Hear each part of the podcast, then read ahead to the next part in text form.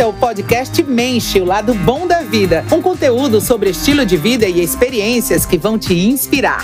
Siga, veja esse e outros conteúdos nas nossas redes no YouTube, Instagram e também no Spotify.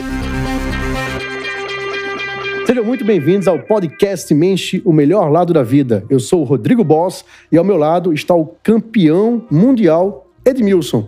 Grande Ed. Tudo massa? Tudo bem, graças a Deus. Seja muito bem-vindo ao podcast Menche. Obrigado e que bacana encaixar na sua agenda, estando aqui em Recife, em vários projetos, quero falar sobre isso também, e bater esse papo com a gente. Queria começar já te provocando sobre nos bastidores está falando do pentacampeonato, né? Você foi campeão mundial pelo Brasil em 2002, o Brasil pentacampeão. E você até corrigiu, né? Pô, pentacampeão foi o Brasil, né? Eu fui campeão, né? Mas você consegue recordar a emoção de ter participado de uma Copa ao qual você foi campeão? Bom, prazer estar falando com você aqui, boss. É, na verdade, é, é, um sonho de criança, de todo mundo, é, jogar uma Copa do Mundo. Né? Eu acho que todo garoto que sonha em ser jogador de futebol sonha em jogar na seleção e joga a Copa do Mundo e consecutivamente, claro, não tem o meu termo, né? Ser segundo ou terceiro, cair na quartas de finais, semifinal. Né? Então, a emoção foi, foi sensacional, única. É, é, se tivesse que pagar dinheiro, eu pagaria, porque eu colho frutos ainda depois de 20 anos, ano que vem faz 20, 19 anos, né? Então, poxa, tem muito. Eu até sonho às vezes, né? Levantando a Copa de jogos, sonho que estou jogando bola, mas, cara, são palavras que eu não consigo explicar é, em, assim em momentos, né? Só vivendo mesmo. Então, por isso que eu sempre motivo essa rapaziada de conquistar.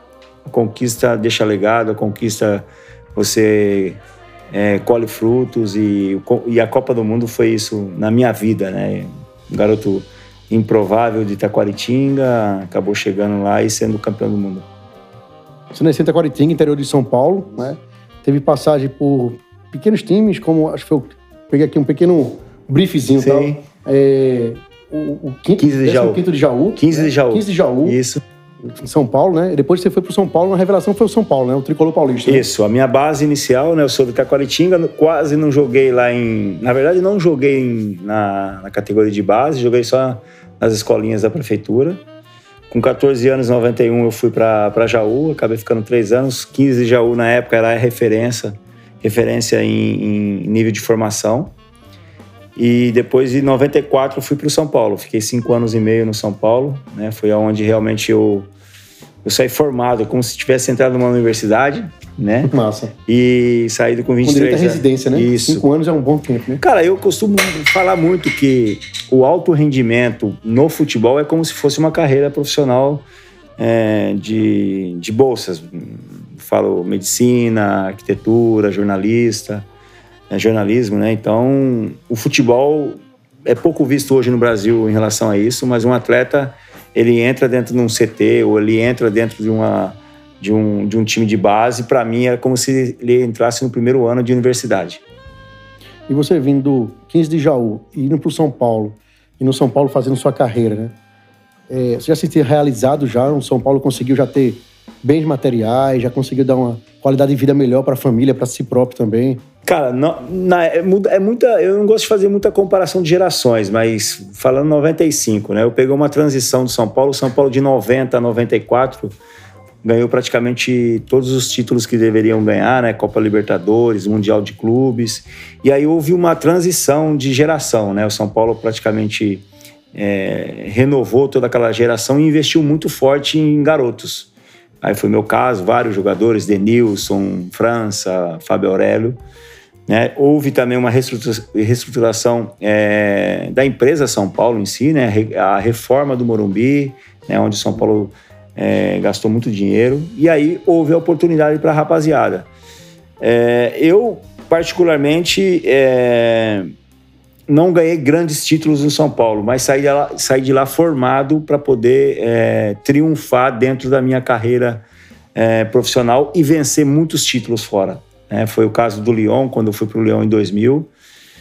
É, naquela época eu não pensava muito em dinheiro, não tinha representante. Estou falando de 95 a 2000, né? Certo. Eu não tinha um representante, eu não tinha um agente. Eu lembro quando eu fui de, do 15 de Jaú para São Paulo, meu pai não conseguia nem assinar o contrato, né? tremia, meu falecido pai. E a gente, eu, particularmente, eu não pensava em dinheiro, eu não pensava. Pensava em, em jogar bola, né? Pensava em jogar bola e fazer minha carreira. Em semear, em plantar, em renunciar parte da minha vida como, como adolescente, como pré-adolescente, como jovem senhora, né, que eu casei em 99. Então, é, cara, é, eu acho que essa, essa parte que poucas pessoas veem hoje é renúncia, né? É renúncia para poder ganhar lá na frente. Então, esse início do São Paulo, eu, eu sobrevivia mais com o meu bicho, né? Que é a premiação que a gente ganhava por jogo, que propriamente o meu salário. Não era um salário grande, conseguia comprar o meu carro, porque eu morava quase seis horas é, de São Paulo, mas a minha mente não estava para aquele momento. Eu sabia que aquele momento eu não ia ganhar dinheiro para o restante da minha vida. Eu precisava trabalhar aquela etapa, me formar como um profissional do futebol, além de tudo como um homem, para poder triunfar na Europa, que é onde eu comecei a ganhar meu dinheiro. Bacana, já com visão de futuro, né? Sem pressa no imediatismo, né? Pensando na frente, né? E você sempre, Lyon, sempre. Você já foi casado pra lá? Fui, em 99 de dezembro eu casei, em agosto de 2000 eu fui para a França. E aí como foi essa mudança? O ah, cara. país, nova cultura, né? Casado. Isso. Ah, cara, eu fui. É, hoje em dia tá mais prematuro, né? A, a, a, formação dos atletas. 18, 19, 20 anos, rapaziada, quando tem destaque, tá indo embora. Eu fui com 23. É, já com uma certa experiência, já convocado duas, três vezes para a seleção brasileira num projeto novo do Lyon. O Lyon nunca tinha sido campeão francês da história. Ganhei meu primeiro milhão de dólar né, é, na venda. Está até guardado até hoje. Até um judeu me falou: o primeiro milhão de dólar que você ganhar, você guarda. Está é, tá bem investido. Que bom. É, não é teu esse um milhão, né? É, para futuros e até filhos, até novos projetos. E ganhando praticamente. Pô, naquela época estava ainda a transição do, é, do franco, é, do franco, né, que era a moeda, não era o euro ainda, mas ganhando praticamente 10 vezes mais que eu ganhava, ganhava no São Paulo, ainda sendo capitão do São Paulo, né? Eu lembro, eu ganhava 32 mil reais, com imposto de renda já caía 27, 26 mil reais livre na minha conta, aí eu fui ganhar um valor significante. Mas até então, é, no São Paulo, eu nunca pensei, ó, eu estou aqui na minha carreira para ganhar dinheiro. Eu queria deixar um legado e conquista. Eu acho que é isso que me fez ir para a França e ganhar tudo pro Barcelona e a minha carreira assim. Aí do Lyon pula pro Barcelona. É, aí eu fiquei. É... O Barcelona foi campeão da, Champions League, né? Isso, campeão em 2006. Eu fiquei no Lyon quatro temporadas, né? Logo na primeira temporada a gente foi campeão da Copa. E aí depois, no outro ano, campeão francês pela primeira vez na história. É... Pô, o ano, de, massa, o ano de 2002 foi especial para mim, né? Campeão francês com entrar na história do clube. Primeira vez na história com 35 anos de clube. É, minha filha nasceu, né? A Tiffany, com 19 anos hoje, né? E aí fui convocado para a seleção brasileira. 2002 campeão do mundo. Foi um ano é, de bênção para mim. É, e aí voltei, né? De 2002 tinha várias propostas na mesa porque eu sempre falo, às vezes a proposta não está no tempo daquilo que às vezes Deus quer na sua vida e às vezes a gente quer ir e não é esse momento.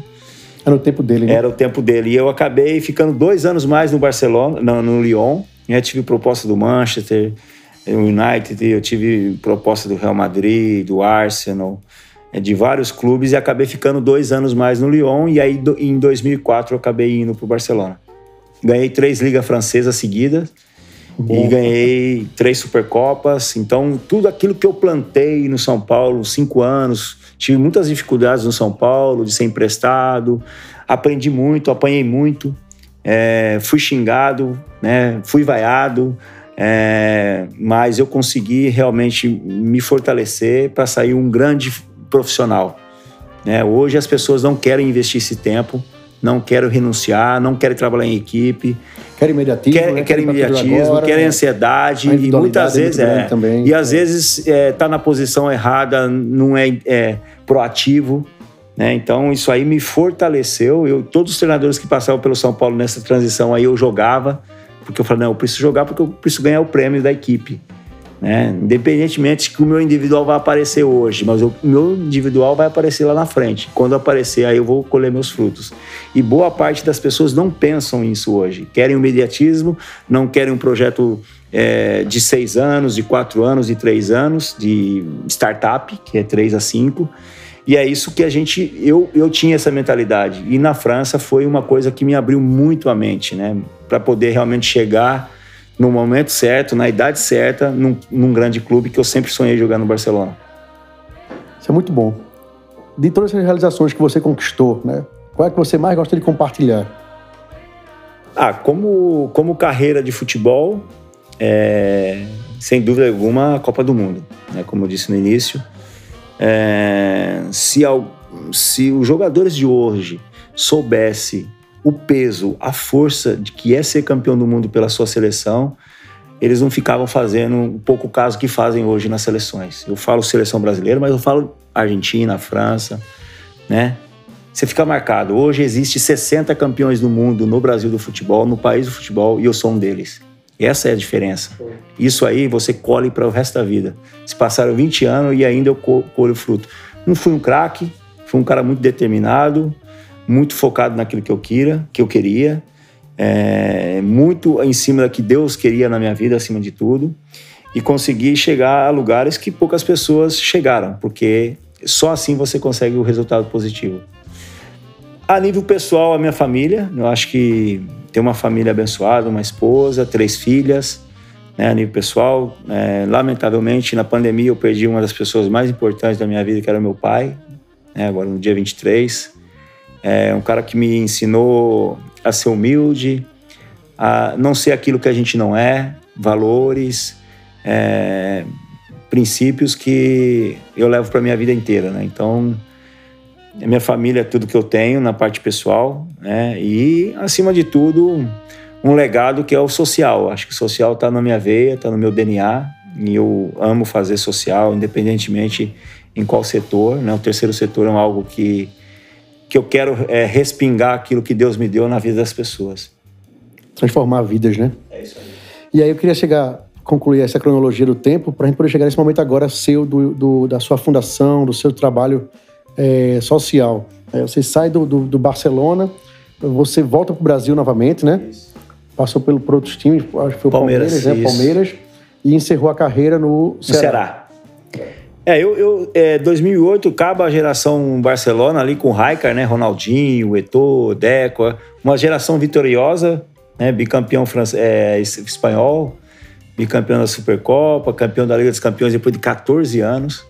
Eu comparo muito a Liga dos Campeões com a Copa do Mundo porque a Catalunha é um, é um país, né? O pessoal, é, o Barcelona é um país, é, é uma seleção da Catalunha praticamente, né? Depois de 14 anos é, ser campeão pela Liga dos Campeões. Aí no, em 2008 termina meu contrato, eu fico um ano no Vila Real, é, na Espanha ainda. Em 2009 eu venho para o Palmeiras. É, uma experiência um pouco complicada, porque depois de nove anos e meio na Europa, voltar para o Brasil, um país continente, campeonatos que você joga aqui de quarta, já tem que já ir concentrar. É, bastante, né? Muito, não, aí massacra muito. Aí eu volto para a Espanha de novo no Zaragoza, fiquei um ano e meio no Zaragoza, de 2010 a 2011. E aí eu finalizei a minha carreira no Ceará né, em 2011 e esse ano fazem 10 anos que eu parei de jogar.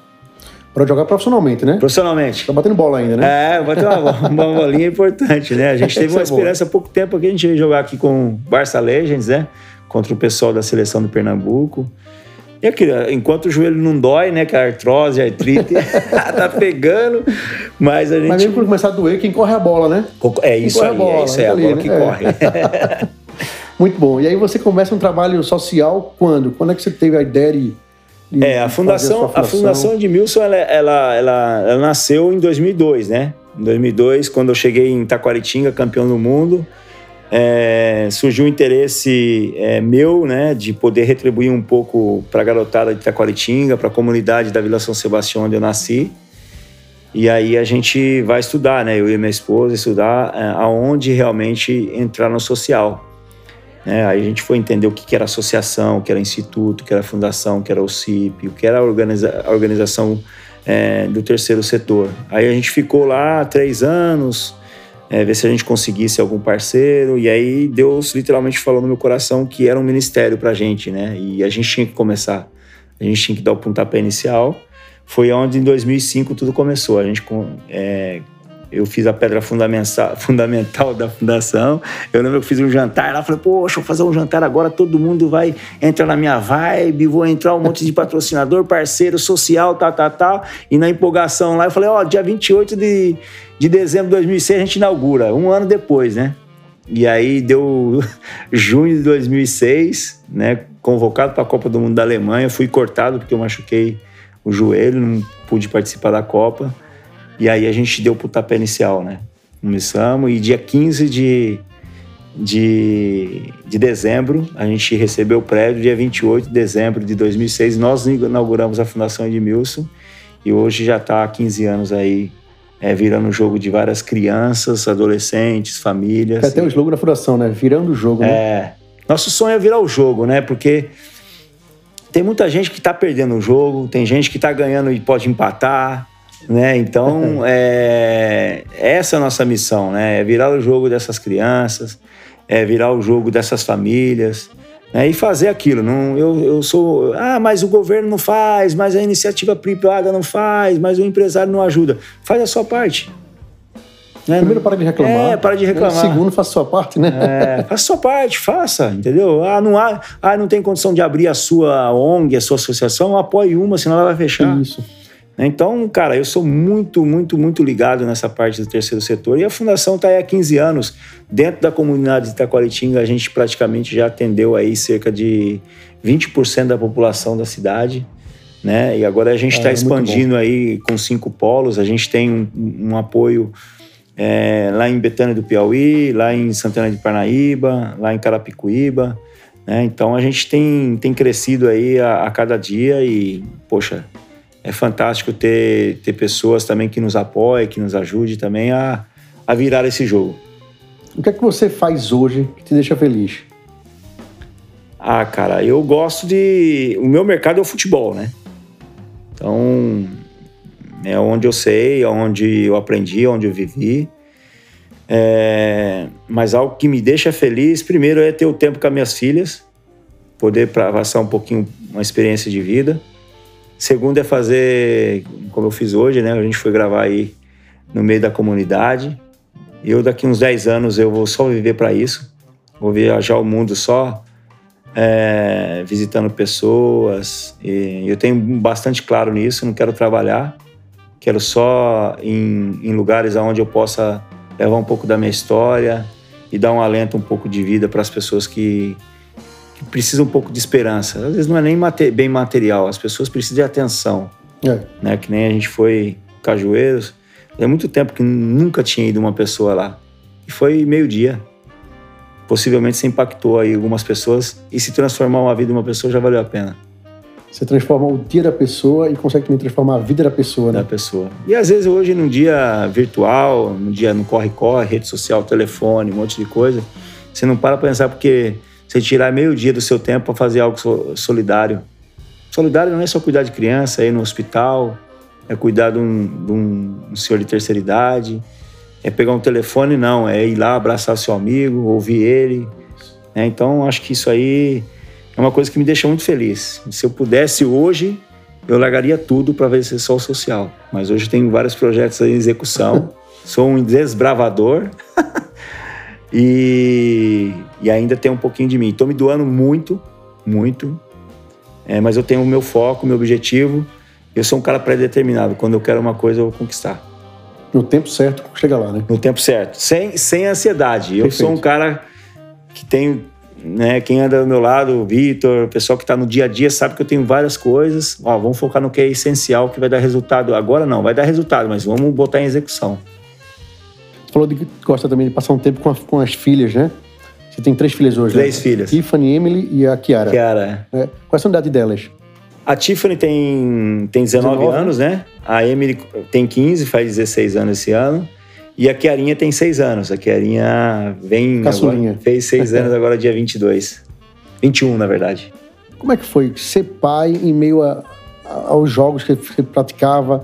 Treino, jogo, campeonato né, lidar com família? As duas primeiras foi, foi, foi tranquilo, né? Porque eu fiquei, como eu fiquei nove anos na Europa, a Tiffany nasceu em 2002, eu estava na França ainda. A, a nasceu em Barcelona, né, em 2005.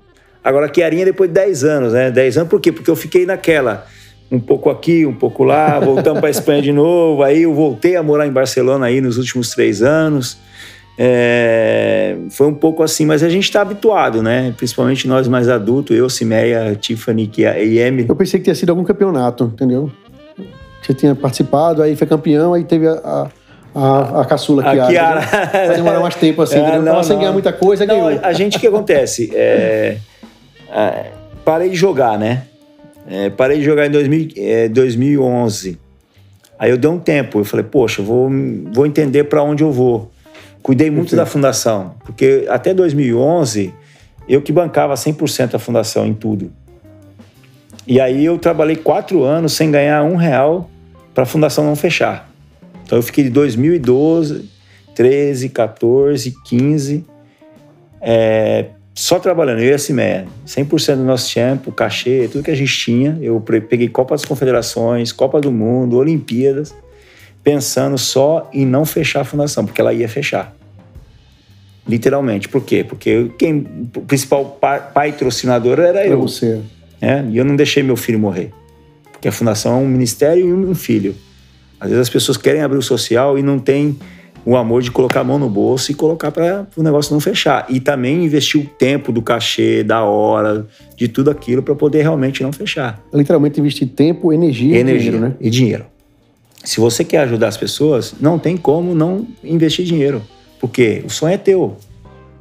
Né? As pessoas vêm através do seu sonho. Você influencia as pessoas. Então aí, aí, aí a gente ficou assim, é tempo, não é? E eu tava tentando também vir um... Eu amo a Chiarinha, é uma benção na minha vida, mas eu tava tentando um jogadorzinho, né? Um homem, né? mas, mas não veio de jeito nenhum. É três meninos e a minha esposa, Fez- Fechou a quarto. fábrica? Fechei. Fechou, né? Não fechei ainda, mas não, não quero mais. Eu falei pra assim, eu falei, "Né, a gente tem um filho já de 15 anos, né? Entre um e o outro. A fundação é um filho que a gente tem. A gente literalmente ama todas as crianças, as pessoas que estão lá, os colaboradores. Mas eu, eu particularmente, não, não tenho mais interesse. Pior que usando o, o artigo, né? O artigo é feminino, né? É a fundação, né? A fundação. Então seria uma quarta filha mulher Quarta também, filha né? mulher, rapaz. tem filha mulher, E pô. se eu fosse lá, ia igual ser meu, meu sogro. Meu sogro tem seis filhas. Não tinha jeito. Ali é só se realmente Deus quisesse me dar um homem mesmo. Que bacana. Muito bom, Ed. Me diz o seguinte, é, você fala muito a questão até do, do, do propósito de Deus, de, do, do chamado que você teve né, pela, pela fundação. Eu queria saber como é que é o seu momento de reflexão, se você tem algum mantra, oração. Como é a sua conexão com Deus no seu dia a dia? Bom, cara, eu, eu, eu nasci de família católica, né? Todos nós lá em, lá em Taquaritinga, meu pai, meus irmãos, eh, frequentávamos muito a igreja católica. Me converti a, a- Não sei o modelo que o nego fala, né? A gente fala na- Espanha de cristiano, de cristiano né? De cristão, né? Eh, me, me converti à pessoa de Jesus. Com 16 anos, para mim foi também um divisor de águas. Hum, Eu era uma, uma criança muito nervosa, brigava muito, não gostava de perder de jeito nenhum. Isso aí também foi a sede de, de vitória que eu tive, muito determinado em conquista, sem passar por cima de ninguém, sempre meu pai falava. Cara, e eu sempre tenho as minhas orações, o meu, meu, o meu, a minha intimidade com Deus. Né? Nunca. é, a, a Bíblia fala que a gente tem que orar e pedir a Deus. Né? Eu peço sempre proteção para que me dê força, que me guarde de todo mal. Mas eu não tenho nenhum ritual. Se falar, ah, você tem um ritual antes de entrar no campo, é, você, você tem um ritual aí antes do seu dia a dia, vai com seu pé direito, pé esquerdo. Cara, eu sou um cara muito, muito natural, assim. Uma outra vez, assim, quando eu estava meio emocionalmente mal, assim, eu procurava falar menos, me fechar um pouquinho mais. Saí muito cedo de casa, né, boss? Saí com É. 14 anos. Então, eu nunca ouvi um Eu Te Amo do meu pai, né? É, da minha mãe, nunca sentei no colo dela, nem ela sentou no colo. Então, 14 anos, eu fiquei praticamente toda a vida fora. né? eu fui falar Eu Te Amo meu pai depois de com 35, 30, e 33 anos, né? E que bom que teve essa oportunidade de falar, né? Que bom, cara. Que bom que a gente teve a oportunidade de falar. Mas foi tudo muito, muito novo, entendeu? Então, Hoje eu, eu digo né, que essa molecada que sai muito novo de casa para jogar, pra, se não tiver o lado espiritual e emocional bem equilibrado, se perde. Né? E eu não falo só no meio do futebol, no meio do empreendedorismo, em todos os setores da vida. Da vida, né? É, da vida. Né? E a gente cobra muito de molecada, fala muito de molecada, mas o entorno social ele é muito importante para as decisões emocionais que a gente vai tomar e consecutivamente, né, físicas e de talento. Porque se você não equilibrar essas duas coisas aí, você acaba indo para um caminho errado. Você lida muito com crianças, né, crianças e adolescentes, né? Mas se eu pudesse dar apenas um conselho para uma criança, qual seria esse conselho? O conselho que eu daria para uma criança é que ela é, seguisse, né, os princípios cristãos e, acima de tudo, que ela vigiasse o entorno social onde ela está. O social, com quem que ela anda, é. com quem que ela está. E mesmo se ela está dentro de uma casa que não tem ordem e disciplina e valores, procure buscar dentro da escola, de um maestro, de um professor. É, então, social hoje para uma criança, para mim, é o mais importante que tem. Em dois sentidos, não só na comunidade carente, mas também nos condomínios e aonde tem grana, porque o pai às vezes está rico, mas não dá atenção social para o filho. Se investe no trabalho, não tem tempo para nada. Quando tem tempo, entra dentro da amizade, do entorno de bebida e várias coisas. Ah, o problema social está dentro da comunidade carente? Não. O maior problema está dentro da, da sociedade que tem mais poder aquisitivo. Perfeito. Tem essa ausência, nessa falta, né? Da educação dos pais, do companheirismo, Isso. da convivência. É muito importante. Para mim, hoje. E é muito eu... fácil a gente só olhar para fora, né? Isso. Dizer, o problema do Brasil é a periferia. Periferia. É. Boa parte, eu moro numa região muito muito forte em, em nível de aquisitivo e também de condomínios. Você trafega pelos dois é, mundos, né? É, dos dois mundos. Cara, tá uns 60-40 para alta, alta sociedade. Tem muita criança jovem doente emocionalmente. Que nenhum te ama do pai, e elas, ah, mas tem dinheiro, mas está com um sepulcro caiado, vazio internamente. Existe muitas pessoas assim. Então é só rico monetário, né? Monetário. Não é riqueza. É, e a vida é rápida, né? Então, né?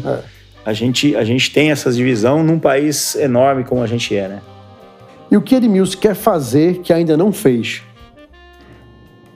Ah, eu quero Quero ser reconhecido que eu levei, levei a, a paz, a esperança e a oportunidade para as crianças do mundo. É isso aí que eu quero. Quem sabe um dia, não sei, eu, eu, não, eu, não, eu, eu trabalho por metas. Nobel da Paz, não sei. Talvez o título não, não vem, né? Mas ser reconhecido que quando eu tiver como eu ir embora dessa terra, que alguém fala, poxa, aquele cara lutou para que possa ter a igualdade através da paz, da esperança e da oportunidade. Porque capacitação tem muita gente capacitada, mas muitas vezes não tem a oportunidade. Falta oportunidade. Né? Aí às vezes o cara tem uma oportunidade, mas não está capacitado. Tem a oportunidade porque às vezes tem poder executivo. Então, meu, meu objetivo de vida é esse: é realmente ser lembrado para aquela pessoa que investiu no ser humano seja ela no profissional, seja ela no social e seja ela no, na, na, no familiar, né? Porque, queira ou não, a gente é referência. Quando você sai no meio, eu tenho um irmão e uma irmã, um irmão mais velho e uma irmã menor, eu sou do meio. Mas eu tenho várias pessoas da minha família que foi por causa da minha vida que mudaram de vida. Né? Então, é essa influência que você tem que passar. É a mesma coisa, quando o cara entra em, em dependência química, ele traz uma, uma série de consequências de pessoas pro lado do mal, mas também quando o cara dá resultado é muita gente sendo alcançada. Então eu sempre indico, é ó, é. tem que dar resultado, irmão. Tem que virar você. É, porque tem que virar o jogo. Você vai dar influência para muitas pessoas. Né? Imagina se o Edmilson tivesse dado certo, quantas pessoas e crianças não seriam atendidas? Talvez hoje eu não iria lá fazer o que eu fiz. E se eu conseguir lá dar um alento para uma pessoa, já valeu a pena. Ser campeão do mundo, já valeu a pena criar a fundação.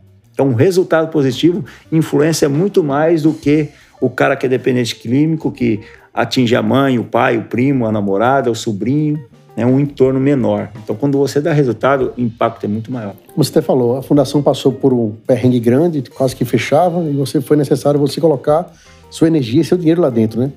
o natural seria, ou melhor, o normal seria, não, eu não tenho dinheiro mais, não tenho, né? Patrocinadores, fecha. É. Valeu, o sonho fecha, né? Mas quando você acredita, você dá o esforço maior, né? Foram, foram é, foi uma, uma decisão, é, tipo assim, importante a ser falado, né? Porque quando eu, eu chego pro cara mesmo que falou guarde um milhão, ele falou assim, você guardou um milhão, lembra dessa primeira transação? Você vai torrar ele se você não fechar a fundação. Falei, me dá mais duas soluções. Ele falou assim, você vai colocar mais um milhão e vai fechar. Aí eu falei, me dá uma terceira. Aí ele falou assim, ó, vamos planejar aqui. Tem é, Jogos Pan-Americanos, Copas Confederações, Copa América, é, Copa do Mundo, Jogos Olímpicos. São quatro anos para você trabalhar para a fundação e se planejar para poder ela não fechar. Em 2016, a fundação começou a andar sozinho, né? E a gente conseguiu, eu, eu consegui me envolver mais com as coisas agora que o Edmilson tem, que é ao meu lado, que foi a criação de um clube de futebol chamado Futebol Clube SCA Brasil, que eu montei em 2019 lá em Santana de Parnaíba.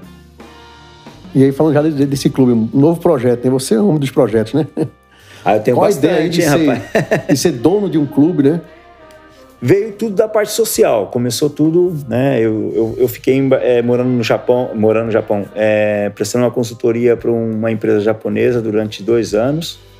E numa dessas viagens para Tóquio, eu encontrei é, um fundo que estava investindo nesse, nessa startup. É uma startup de futebol, é, de vídeos, de cortes de vídeo que hoje existe no mercado.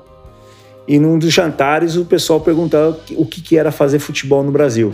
Eu falei, fazer futebol no Brasil é fazer o social.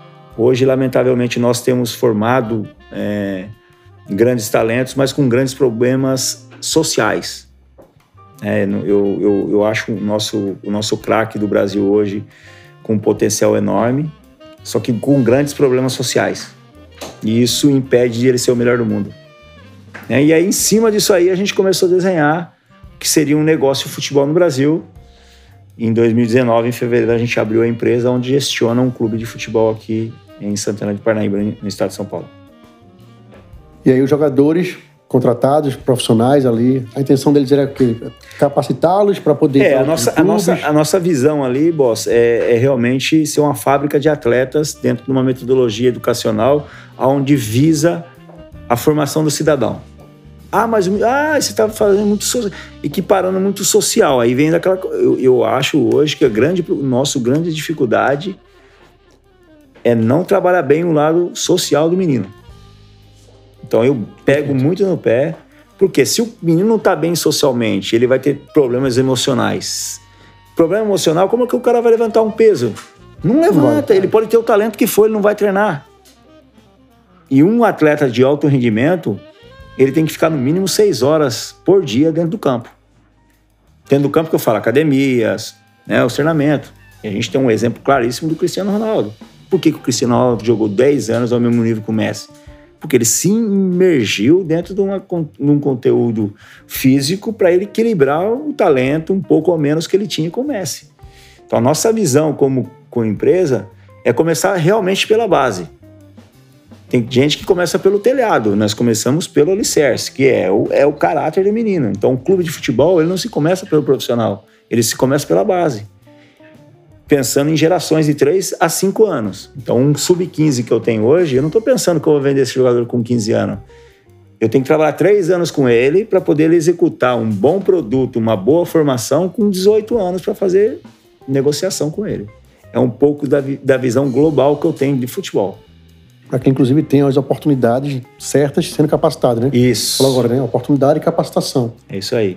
É, é, um, pouco, é um pouco do resumo, né? Se a gente for entrar bastante em detalhes aí, a gente tem um conteúdo muito legal. Eu tenho uma visão é, muito especial para que a parte de formação. Eu acho que a gente hoje é, no futebol se trabalha muito resultado, não se trabalha, não se trabalha performance.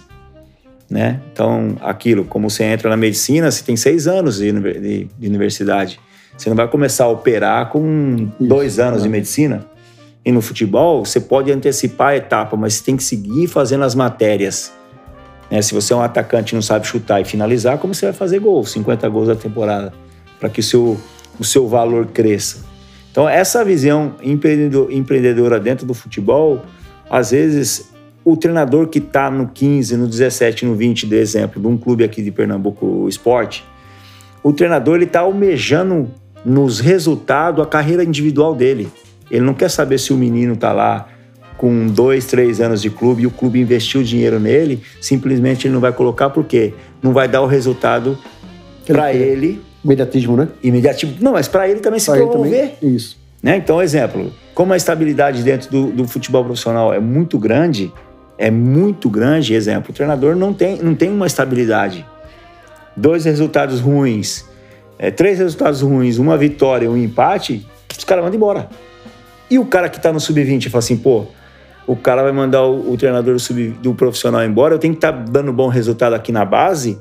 Para poder ter a oportunidade de ser lá, chamado. Para ser, o, ser o interino, né, que eles falam. Então ele não está ele não tá pensando na empresa, ele não está pensando na performance do menino, ele está montando o time para ele ganhar, para ele se promover, para poder chegar no profissional mais rápido. Essa é a mentalidade hoje das categorias de base do Brasil e uma parte do mundo também. Então, o treinador hoje de, base, ele tem que ser muito mais um educador, um professor, do que propriamente do que um treinador de futebol. Então, o Clube Scar Brasil já se propõe para outra outro método, né? Desenvolver o caráter, pessoas, Isso. o lado pessoal, yeah. tanto dos treinadores, do, do, do, pessoal de treinamento também, dos jogadores, do clube todo. É uma visão que eu tenho como empreendedor. Em todos os negócios que eu, que eu tenho hoje, é voltado à relação humana com o colaborador e com o nosso funcionário e com as nossas crianças. Se a gente não tiver essa, essa aliança de o bem-estar de RH, esquece que o negócio não vai para frente. Essa é a minha visão como empreendedor. E aplicando no meio do futebol, que é o meu setor. Claro, você domina, né? Domino, domino. Mas dessa é a parte. Isso é muito bom. Edmilson, como é que você define você mesmo? Ah, um sonhador desbravador. Um sonhador desbravador. Ah, tem muita gente que sonha, né? Os maiores fortunas do mundo estão tá no cemitério. Pessoas que pensam, pensam, pensam e não executem nada. É, não está no gás, no petróleo, não está no Bitcoin, não está na imobiliária, não. Está no cemitério. Muitas pessoas pensam e não coloca, coloca no papel, mas não executa. Eu sou um cara que se tivesse realmente é, colocado boa parte dos meus do meu, dos meus projetos em execução, possivelmente a gente já, já teria transformado muitas pessoas. Então eu sou um cara que sonho, sonho de noite, trabalho de né? dia, né? Como se diz o Deco, um amigo meu. Boa, né? Sonho de noite, trabalho de é, dia, busca de realizar, né? Realizar e executar, e executar. É. Ah, mas os caras vão, calma, planeja, planejamos, vamos planejar, beleza, é importante planejamento, né? identificar, planificar, planejar e colocar metodologia. Mas tem que ter um. As etapas, mas tem que ser, tem que ser rápido, porque às vezes a água está quente e o chá precisa de água quente para diluir. É isso, gostei. Massa. Estamos chegando já no finalzinho da nossa conversa. Eu queria primeiro lhe provocar sabendo qual o melhor lado da vida? Qual é o lado bom da vida? Viver ela. Seja ela em qual momento for. É, seja ela em momentos difíceis, na perda de alguém, seja ela num problema de relacionamento. Vive ela intensamente. É, não deixe de resolver. Se você tem algum problema com a pessoa, vá pedir perdão, ou se não, perdoa. Não deixe a coisa ficar grande. O relacionamento. Então, viva a vida, seja ela por todos os momentos da vida, mas viva ela intensamente. Queria só explorar um pouquinho mais essa questão de, mesmo com um contrassenso com alguém, vá lá resolver, né? Mesmo que não tenha sido você a parte autora, né? Vá lá, né? Fica bloqueado. É. Se você não liberar isso é, na energia, né, no mundo espiritual, onde você acha que você tem a sua, a sua crença, tem que ser liberado isso. Porque senão fica presa no reino, num reino que a gente não vê e bloqueia várias coisas da vida que às vezes fala, poxa, eu não consigo evoluir, não consigo ser uma feliz, eu tenho tudo, mas ao mesmo tempo tenho a sensação de não ter nada, tem um vazio. Me falta, né? Me, que me falta, o vazio. Então, porque às vezes é falta de relacionamento, é falta de, de um reconhecimento. Às vezes até falar assim, não, pô, eu tô certo, mas eu vou lá pedir perdão para que o negócio não vou ter mais um relacionamento com o Vitor, com você, Boss, com o Márcio, com o João, mas eu vou liberar perdão no negócio. É quantas pessoas que ficam oprimidas e as coisas não fluem. É, tem pessoas que procuram para dizer assim, olha, eu vim aqui para lhe dar a oportunidade de você pedir desculpa. desculpa. E você que tá errado, né? Não é, é assim, né? Vai é, lá e pedir perdão. Isso né? é. Vai lá e dá o perdão, dá por dar, né? Cara, viver a vida, eu acho que seja ela qual o momento que você vive, né? A gente passou, tá passando um momento ainda, terminando um momento difícil da pandemia. Quantas pessoas não viveram momentos aí que não puderam nem ver mais a pessoa, né? Então ali, viva ela, a vida, viva a vida. A vida é importante. Não, não, te, não esteja pensando o que você vai comer amanhã, você vai guardar. Claro, com planejamento, mas viva ela. Então, se não tiver que gastar, gasta, come. Ah, tô com dieta, não posso comer, vou fazer bariátrica. Fazer nada, vamos viver a vida cuida da saúde com equilíbrio sempre, Perfeito, mas viva ela intensamente. Ela é boa, é muito linda, maravilhosa. E é um dom de Deus a vida. É benção, né? É benção. Muito bom. Dicas de cultura. Filmes, séries, tem assistido, gosta? O que, é que tem para indicar eu, aí? Eu, eu, go eu gosto de, de parte documentária. Eu não pego aí um séries que que prolongue muito, que aí fique se esperando da próxima que vai sair, você fica dependente da série. Ainda mais essa geração Netflix, né? Não é nem é. geração Nutella.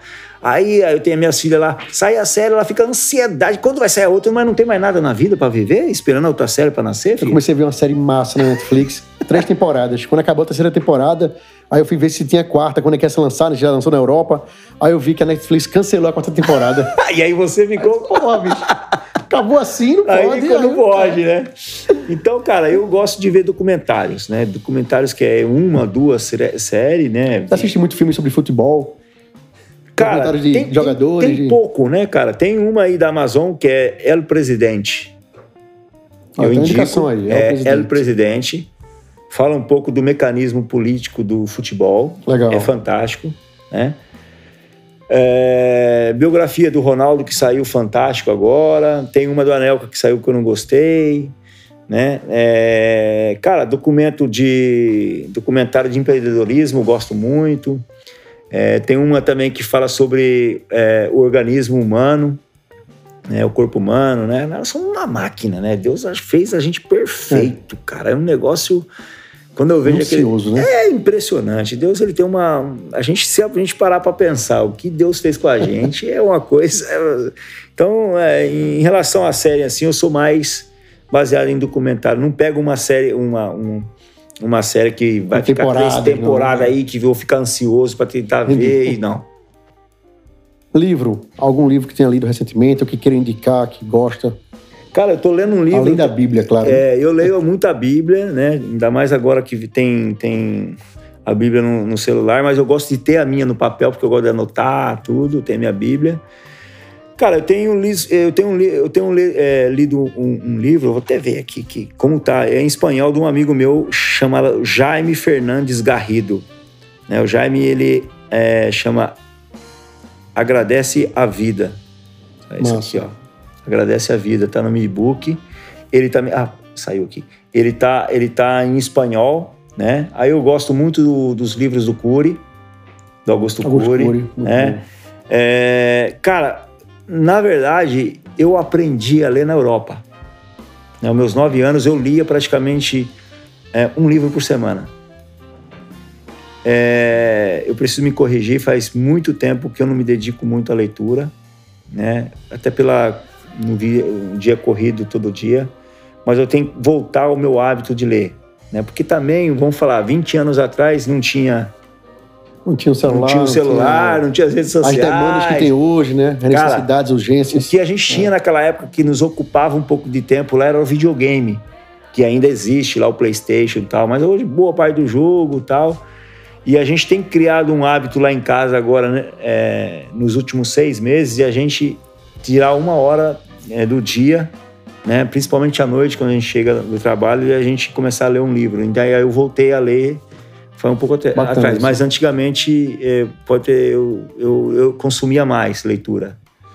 Né? E uma coisa que me, me ajudou bastante. Eu fiz oita, oitava série, né, cara? Hoje eu falo é. praticamente quatro idiomas, fui para 74 países do mundo. o futebol me, me foi a minha universidade, a vida. Deu essa oportunidade, É, né? cara, então aí eu, eu, eu, eu lia muito, por quê? Porque eu ia para Mianmar, eu ia para Indonésia, ia para o Chipre, ia para onde eu ia, eu queria conhecer a cultura do país, o hábito. Então eu sei como é o chino, como é o árabe, como é o japonês, como é o ori- oriental, ocidental, né? Então isso aí me, me ajudou muito a entender um pouco de viver com o ser humano, com, com a pessoa que Deus fez, que é uma máquina. Massa. Música, playlist. O que você gosta de Ah, escutar? rapaz, eu gosto de sertanejo. É. Mas das raízes. Vamos hein? sertanejo, sertanejo ah, raiz. eu gosto de sair raiz, né? É, Milionários é Rico, Tião Carreiro.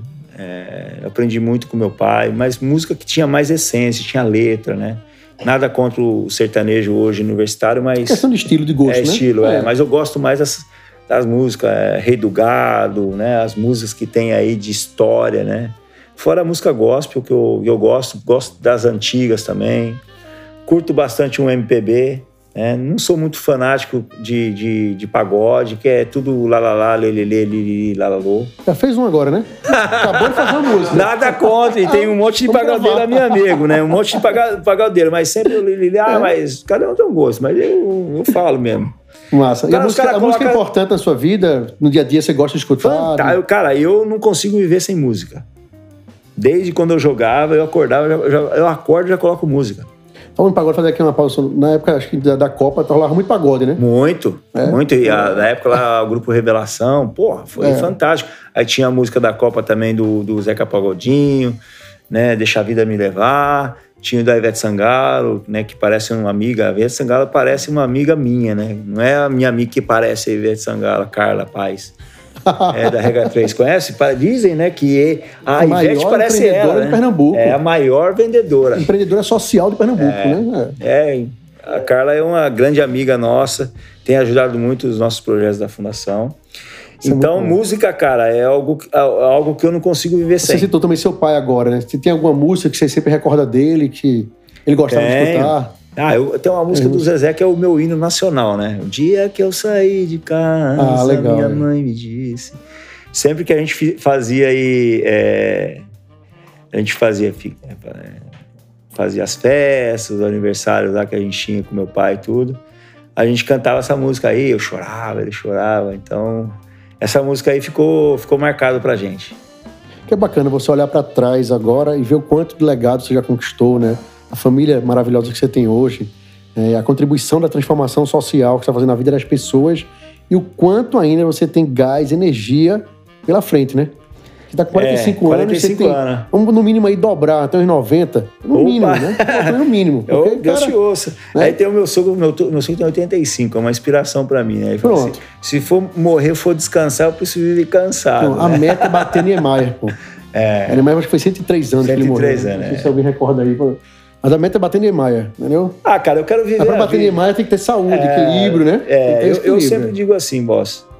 é, o mais importante é a gente viver ela bem, não passar por cima de ninguém, trabalhar bastante, conquistar com humildade, com honestidade, né? não, não pegar aquilo que não é teu. Né? Isso aí sempre. Ó, não é teu, não pega. É, dinheiro fácil não existe.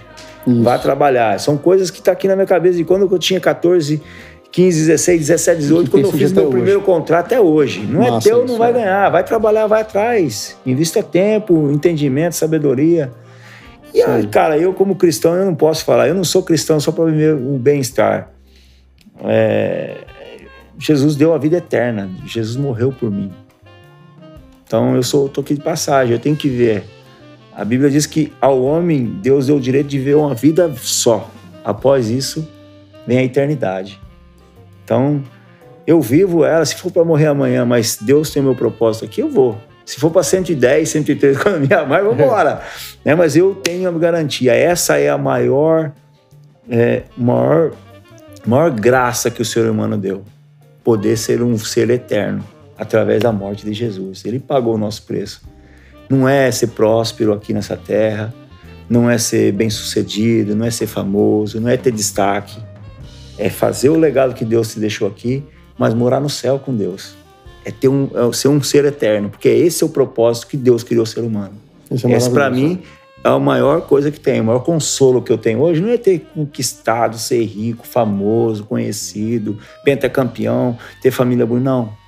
É saber que eu tenho até breve. Quando eu falei de meu pai, né? Falei, meu pai, é até breve. Isso mesmo. Logo, logo a gente vai se encontrar, porque eu tinha certeza que eu ia. Eu vou encontrar meu Vai. pai, né? Não sei de que forma, né? A Bíblia nos ensina um pouco mais. Eu vou encontrar com ele. E essa é a maior. É a nossa maior refrigério que a gente tem quando a gente Isso. perde alguém. Então, você que perdeu alguém na pandemia, tem perdido.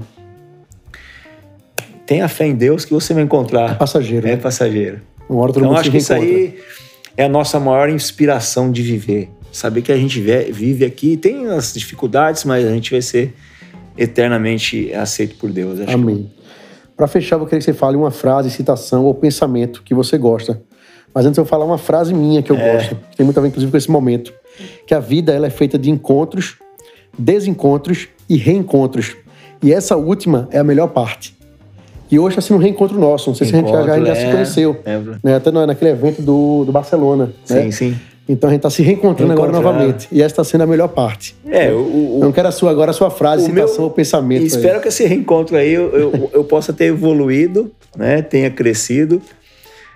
Ah, mas uma frase que, que eu sempre é, coloco, que decisões decidem os nossos destinos.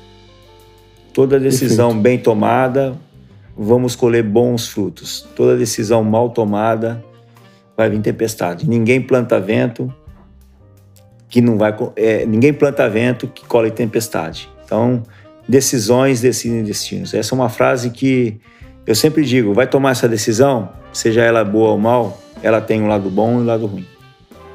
Muito bom. Edmilson, quem quiser lhe seguir nas redes sociais, como é que ele acha? Edmilson Oficial, né, no Instagram. Edmilson Arroba Oficial. Edmilson Oficial. Isso. A gente tem lá o Instagram da Fundação Edmilson. Né? Temos o Tá tudo canal. junto, é Fundação, né? Fundacão, né? Fundacão Edmilson. Tá. né? Aí a gente tem todas as redes sociais do SCA Brasil, né? SCA Brasil, FC SCA Brasil, FC Futebol Clube, né? FC, SCA Brasil. É. Brasil.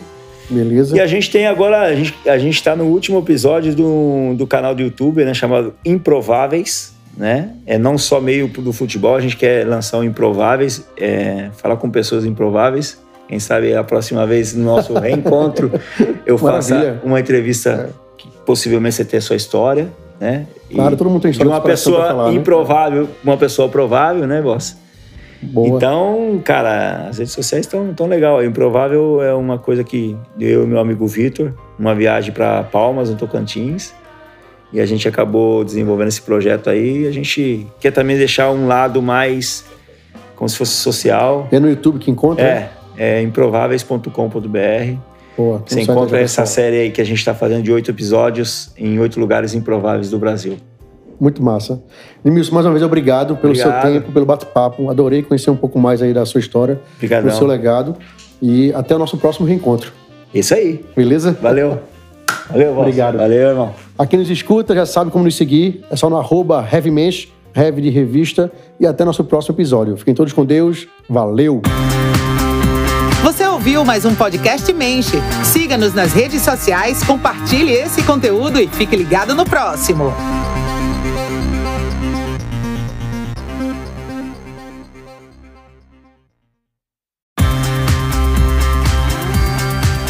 Esse é o podcast Menche, o lado bom da vida. Um conteúdo sobre estilo de vida e experiências que vão te inspirar. Siga, veja esse e outros conteúdos nas nossas redes no YouTube, Instagram e também no Spotify. Sejam muito bem-vindos ao podcast Mensch, o lado bom da vida. Eu sou o Rodrigo Boss e hoje o meu convidado é Vidal Júnior, empreendedor que desde 2005 está atuando no ramo de sapatos, é diretor da Vidal Repress e sócio-diretor da loja Homem do Sapato Recife. É isso, Vidal? É isso aí. Cara, mais uma vez, obrigado por esse nosso bate-papo. Sei que seu tempo é bem corrido, mas vamos aqui trocar algumas ideias para quem nos escuta conhecer um pouco mais do Homem do Sapato e do Vidal, né? o homem por trás da marca Homem do Sapato aqui em Recife. Eu que agradeço a oportunidade. Eu já queria começar lhe provocando, Vidal. Como é que você se define? Como é que você poderia definir Vidal por Vidal? É... Um cara que, que, que luta pelos, pelos objetivos. Quando bota uma coisa na cabeça, eu não sossego enquanto não, não atingi-los.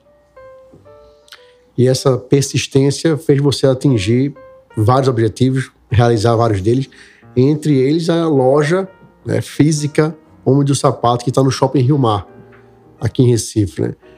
Mas eu queria que você contasse um, em pequenas, em poucos minutos, né, os detalhes de como foi montar a primeira franquia do Homem do Sapato aqui em Recife. Como é que foi entrar nesse ramo de sapatos, né, essa paixão por sapatos que você tem?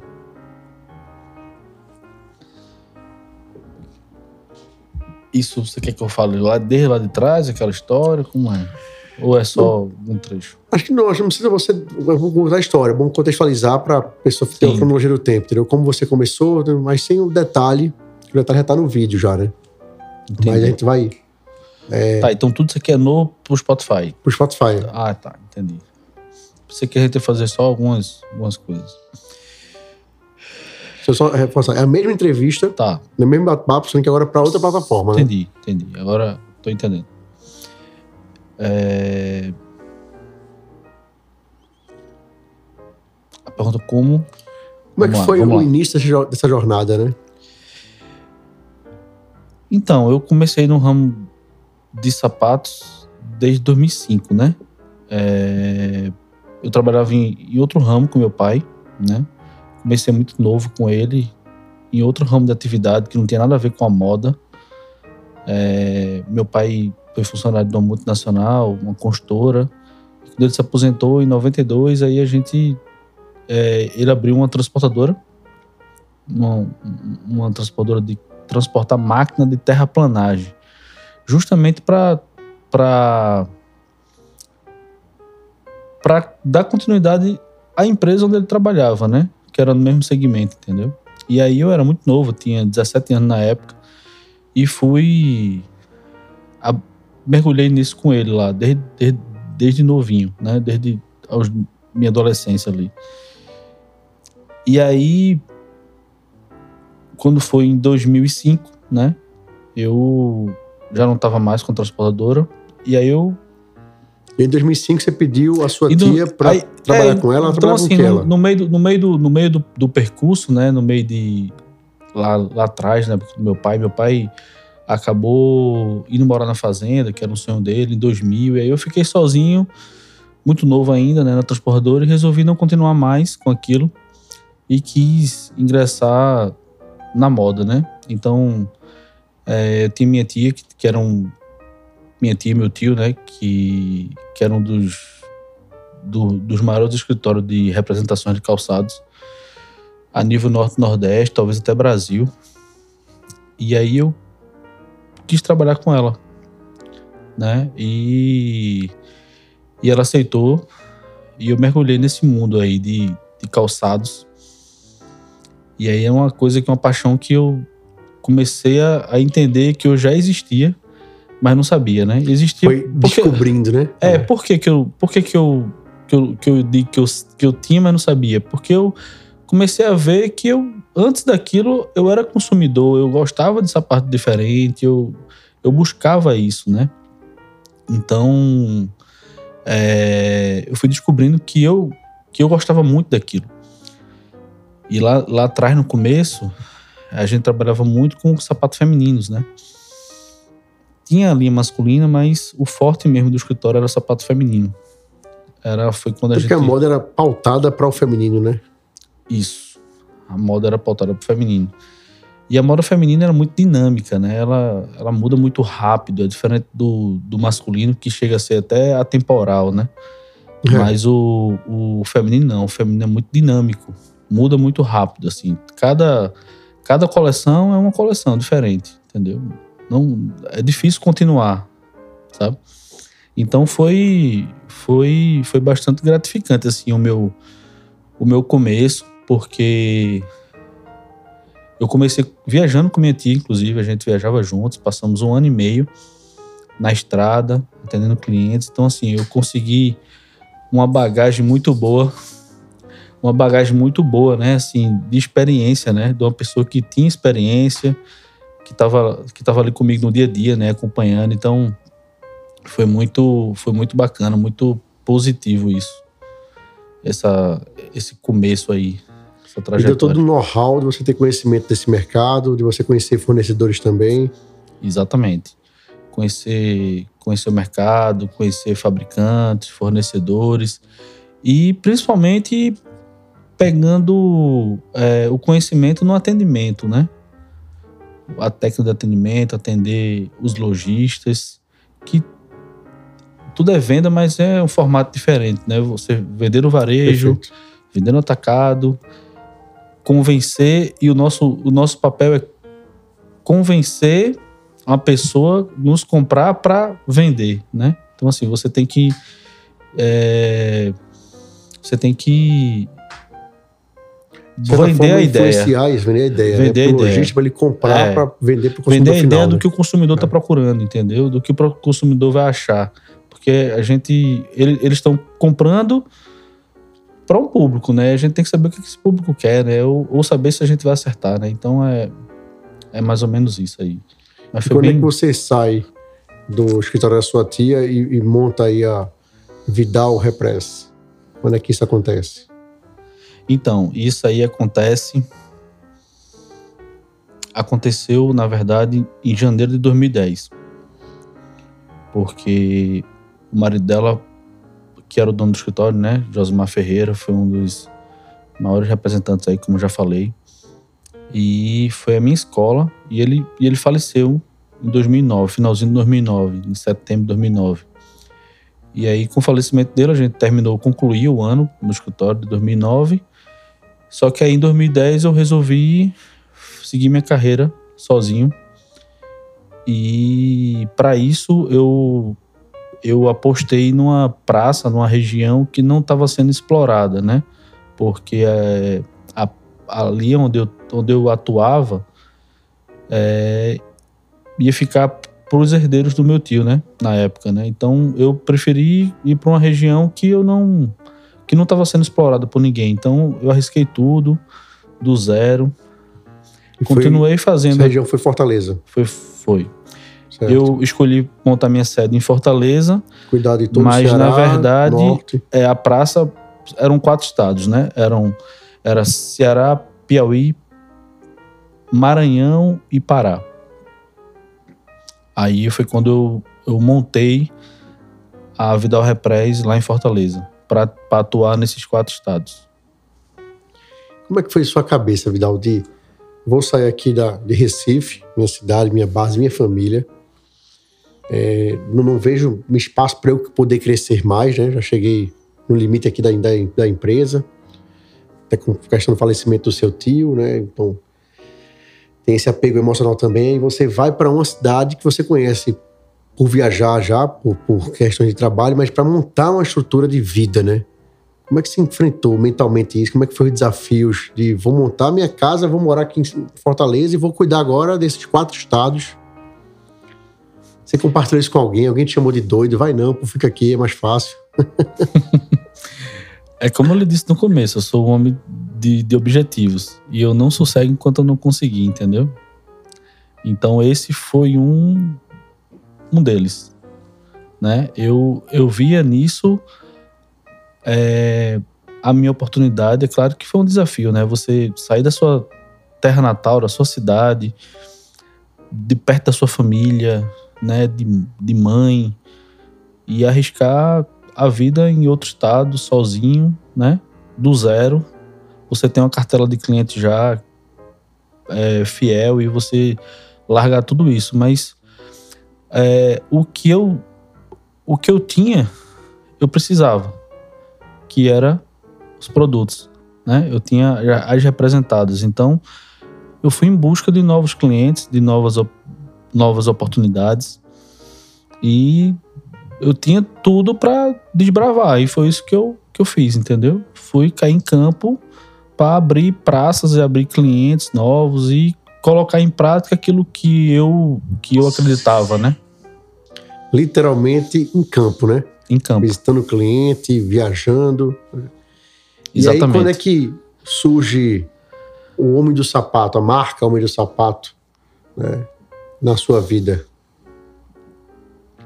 Então, isso aí foi em 2014. Em 2014 surgiu a marca Homem do Sapato na minha vida. Você estava há quatro anos morando em Fortaleza, trabalhando nesses quatro estados, né, com sua cartela de clientes bem atendidas. Isso. Então, eu, eu já estava, como eu falei, né? Eu queria pôr em prática aquilo que eu que eu acreditava.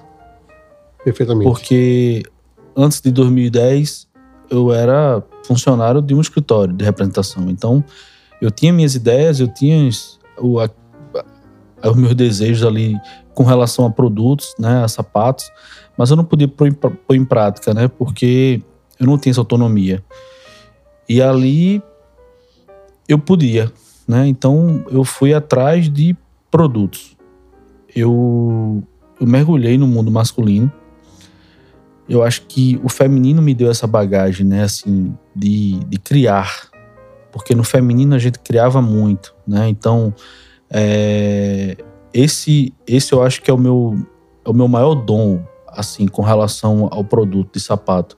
Eu consigo transformar, ter essa visão de pegar um modelo ou outro e imaginar um couro diferente, um, uma coisa diferente nele. E isso veio muito do feminino.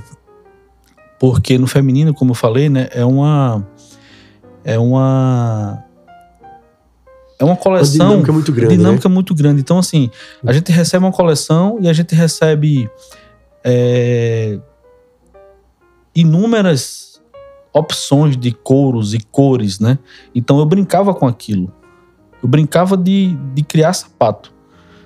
Eu pegava um sapato preto, por exemplo, e ficava brincando com as cartelas de cores e imaginando como é que ficava bonito aquilo ali. E teve. teve e eu, eu fui. E, e isso foi crescendo na minha carreira com o feminino. Foi, foi crescendo. Foi crescendo de um jeito de que tudo que eu vendia dava certo. Então, o cliente que comprava 100 pares passava a comprar 200, 300 pares, porque é, aquilo que eu dava de ideia acabava dando, acabava dando certo. Isso. Teve um caso interessante de uma cliente lá no, lá no sertão, lá na Paraíba. Eu, eu, na hora que eu disse assim, bora fazer sapato assim, ela tomou um susto. Mas ela acabou aceitando a proposta. Era, um, era uma sapatilha e eu peguei um, um ouro metalizado. Essa sapatilha ela tinha uma flor em cima, em cima dos, dos dedos dos pés da mulher.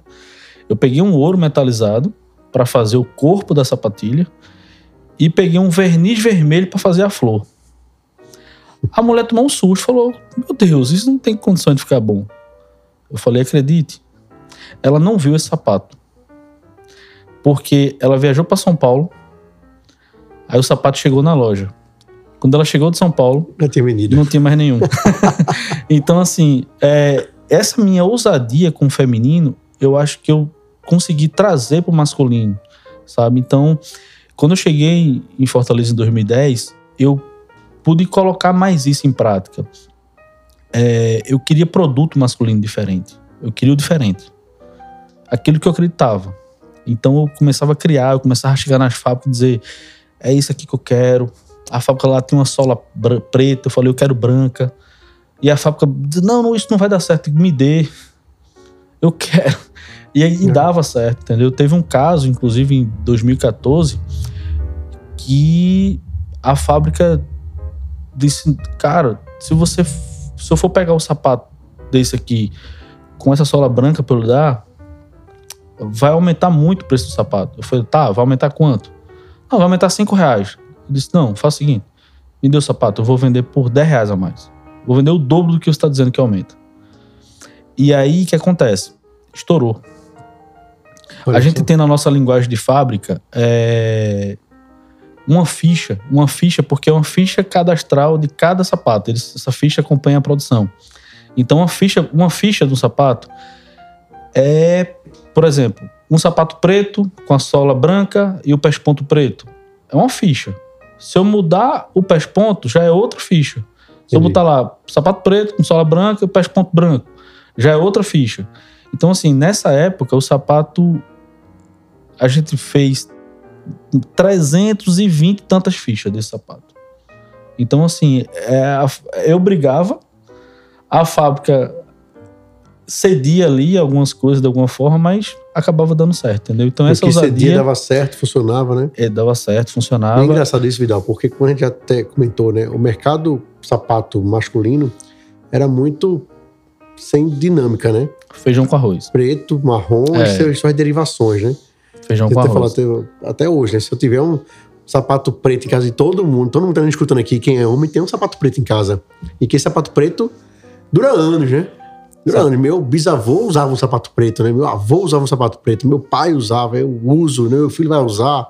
E tá, tem que ter porque é básico, mas será que o mercado não usava sapatos diferentes, azul, né? Como esse que eu tô usando agora, inclusive, um- uma cor diferente, um detalhe, porque não existia né? E você, sagazmente, imaginando que poderia ter esse consumo, né?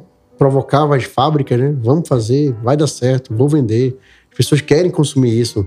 Quer consumir um sapato amarelo, marrom, né? vermelho, né? Querem diferente. As pessoas querem ter moda. O homem gosta de moda, né? E a gente tá Sim. falando isso já século XXI, né? 2014, mesmo assim, você contribuiu para essa mudança também de. Pelo menos aqui no Nordeste eu percebo muito isso, né? De, estilo de sapatos, né? Sim, sim, com certeza. É, eu, eu, eu acreditava muito nisso, né? Sair do feijão com arroz. É claro que você tem que acompanhar um pouco a moda no momento. A moda que eu falo, a moda de confecção, que é o carro-chefe, é onde traz, né? Perfeito. Você simplesmente não pega um sapato porque ele é bonito, ou uma roupa porque ela é bonita, né? Você. É, uma- é um casamento, né? É, hoje você diz assim: esse sapato, eu vou usar que roupa? Faz Ou essa roupa eu vou usar que sapato, né? Mas hoje você usa mais o sapato, né? Esse sapato eu vou usar que roupa. A gente hoje mesmo, na, na atualidade, a gente tá num- num- num- num- num- num- numa fase de que a, a moda masculina ela tá muito minimalista, né? O homem ele se veste muito básico hoje, Isso. liso, né? Isso é uma t-shirt, é uma camisa manga longa de botão ou manga curta, mas tá muito, tudo muito básico. Então hoje o sapato masculino, o sapato do homem é a cereja do É o bolo. destaque, né? É. É o destaque, entendeu? É o destaque, com toda certeza. E, e, e eu acho que eu contribuí com, falando sobre isso. E aí, nessas contribuições, onde é que você chega no Homem do Sapato? Como é que você provocou a marca a existir, né? A expansão. Pois é, então, foi justamente é, em 2014, porque como eu lhe falei, eu, eu buscava o produto diferente, porque eu acreditava nisso. Então eu buscava o produto, eu queria o produto diferente, só que as pessoas não acreditavam naquilo. O povo não acreditava, o povo não... Quando eu falo povo, eram meus clientes Sim, lojistas lojistas, é. né? Que eles. Eu chegava pra apresentar e dizer, ah, eu tenho isso aqui diferente. Os caras, cara, é muito bonito, mas isso não vende, não. Isso é bonito, mas isso não vende. Por quê? Porque eles têm aquela cabeça, aquela mentalidade daquilo Limitada, que. né? Limitada e aquilo que, ele- que, eles, que eles vendiam já, né? Então ele não tinha cabeça pra pensar além daquilo, né? Então. E eu ficava meio que frustrado, porque eu dizia, caramba, eu, eu tô conseguindo, tô brigando com as fábricas para poder eu ter o diferente e não tenho ninguém que, que acredite nisso, que compre a minha ideia, né? Que a gente possa colocar esse uma sapato pausa no, aqui antes no- que você conclua o raciocínio, porque você é meio doido, né? Porque você brigava com a fábrica É. para fazer um sapato diferente, novo, inovador, e brigava com o lojista para ele aceitar para vender, né? É meio doido mesmo isso, né? e a fábrica ainda me chamava doido, tá vendo? né? Porque é, é isso mesmo, é uma, é uma loucura, né? E Mas a inovação tá aí dentro, né? é, A criatividade aflorada, né? exatamente. Mas chega, Eu chega no nome do sapato agora. não incomodar mais vamos, não. vamos chegar lá, né? Então, então, quando foi em 2014, é, encontrei com o Jonathan, né? O Jonathan, ele, ele já trabalhava com sapato também, em uma marca de sapato. já trabalhou, trabalhava já há algum tempo. E aí ele também saiu dessa, dessa empresa e quis montar o próprio negócio, né? E também ele é um cara visionário, um cara que dentro da empresa onde ele trabalhava, ele ele era, fazia um diferencial já, já buscava outras coisas assim como como eu no meu lado, né? E a gente não não se conhecia até então. E aí foi quando é, ele visitou uma das fábricas que eu represento lá em Franca. Ele visitou e quando ele chegou lá, conversando com o dono da fábrica, o dono da fábrica disse: Rapaz, o cara que vai te ajudar tá lá no, tá lá no Ceará. tu veio de lá, mas o cara tá lá. E aí ele me, o dono da fábrica me ligou, falou sobre essa visita do Jonathan lá na fábrica. E aí ele disse, pediu para eu dar, pra eu dar atenção para ele, né, para eu procurar ele, e assim eu fiz. Liguei pro, liguei pro Jonathan um dia depois ou dois dias depois, não, não lembro. E o Jonathan ainda lembro, assim, como foi que falou, né? Ele disse: Ah, você é o filho do seu Júlio, né? Aqui e tal. Coisa boa. E aí a gente já marcou para se encontrar no outro dia. E aí eu fui me encontrar com ele. Eu sempre sou muito. Nos meus atendimentos, eu procuro ser um atendimento muito personalizado. Eu gosto de, de realmente vender o que meu cliente precisa entendeu? Ou pelo menos eu entender a situação dele, o que é que ele, que, que ele precisa. Então eu cheguei lá no Jonathan e a gente foi conversar, foi bater papo, fui saber do projeto dele, a gente se conheceu pessoalmente, né? E aí eu falei para ele, ó, o que o mercado precisa hoje é de sapatos diferentes. E, e eu tenho. Só que até aqui não tive ninguém que que acreditou. É isso. E ele chegou para mim e disse: Pois eu acredito, me mostre o que é que eu acredito. E eu disse: Tem certeza? Ele disse: Tem. Tenho certeza. E aí eu, ele também ele também bus, ele buscava exatamente o que eu tinha, né? Ele buscava o diferente também, assim como eu. Né? Eu queria botar o sapato diferente no mercado e ele queria também isso, né? E aí acabou a gente nos encontrando. E aí eu fui e disse: Não, então vou lhe apresentar. Fui pegar as malas no carro. Teve até um fato engraçado que é, é, a casa era estreitinha, né? Ele teve que tirar um carro para poder passar com as malas. o começo, né? O começo é assim, né?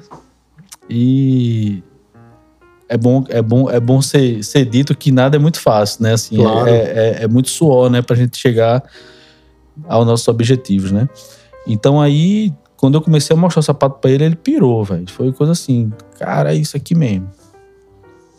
E aí foi quando a gente deu início, né, a esse trabalho é, muito bacana, que acredito eu que foi a revolução, né?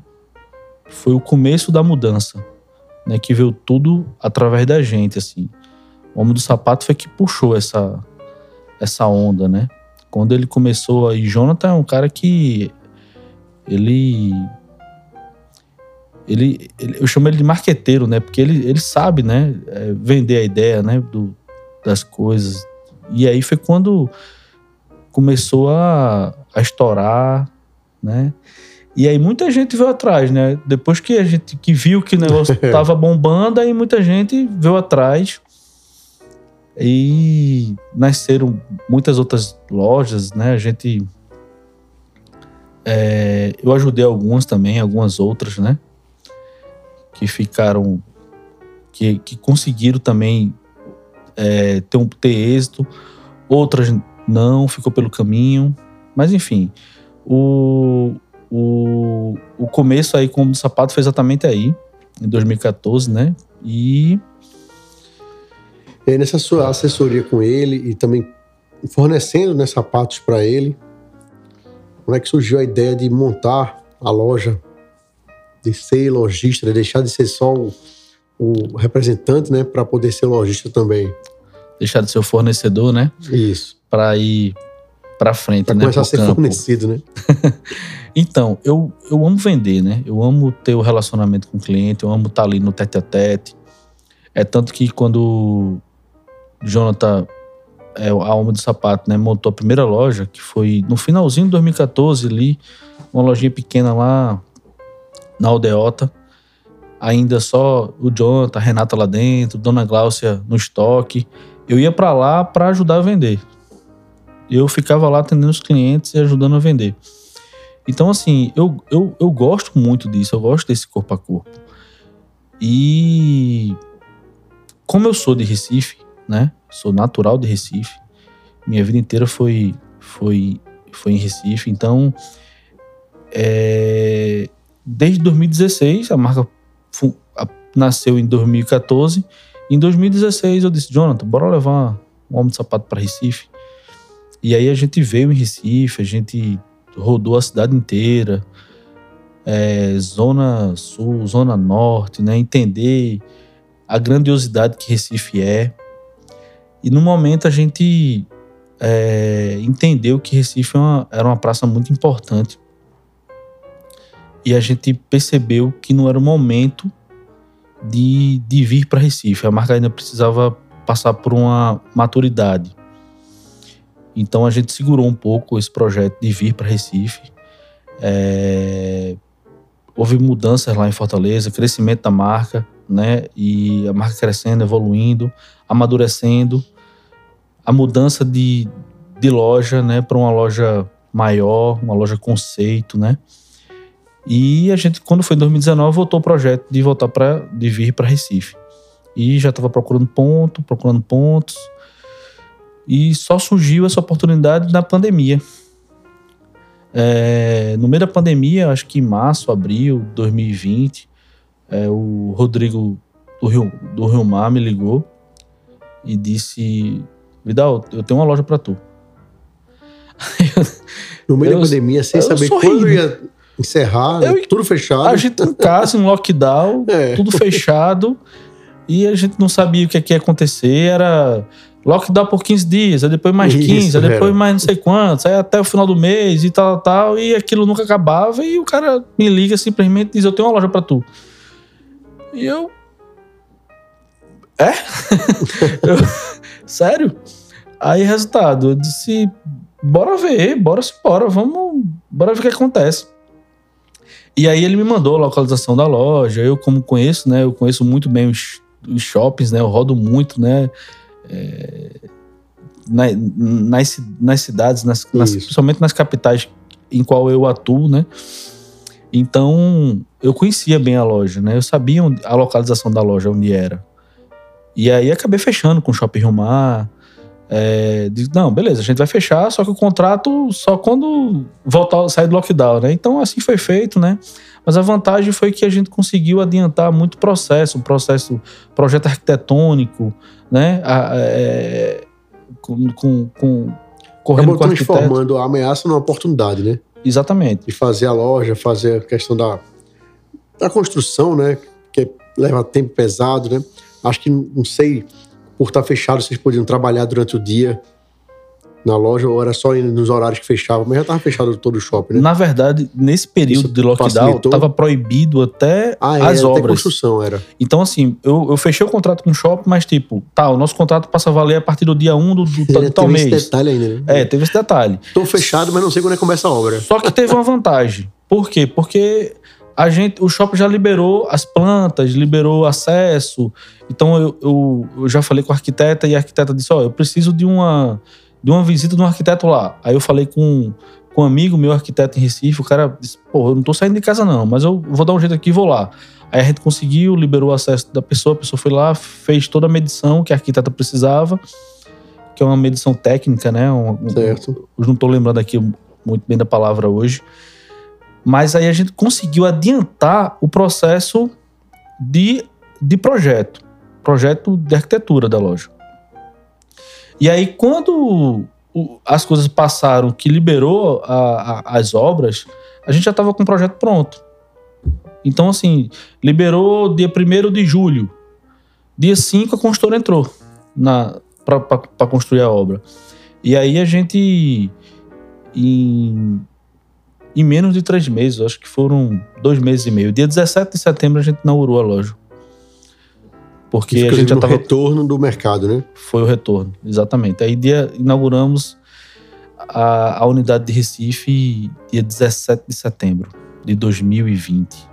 Muito bom. E Torna-se um marco para a marca, né? Um de sapato, um marco também na sua vida, de ter aí a sua própria loja, Sim, né? E para nós também, consumidores, né? Para o mercado como um todo, já completaram agora um ano da Com- loja, né? completou um ano agora, 17 de setembro, né? A gente fez até uma, um pequeno coquetel lá de comemoração, convidamos algumas pessoas, ainda muito restrito, né? A gente não poderia convidar mais pessoas, mas é, eu fiz até uma postagem que precisava disso. Eu falei uma postagem falando sobre o tempo. E o tempo que marcou esse um ano de loja. Né? E esse um ano de loja, ele. O que marcou foi exatamente o relacionamento com as pessoas, né? Então, não podia ser diferente que, que as pessoas que, mar, que marcaram esse tempo que estivesse presente, Perfeito. entendeu? isso? Porque é, o mais importante de tudo é isso. A gente, a gente esperou por saber que Recife era uma praça importante, a gente queria chegar no momento certo. E a gente tá no momento certo, a gente tá num, no, no, no patamar que a gente quer, como marca, como produto.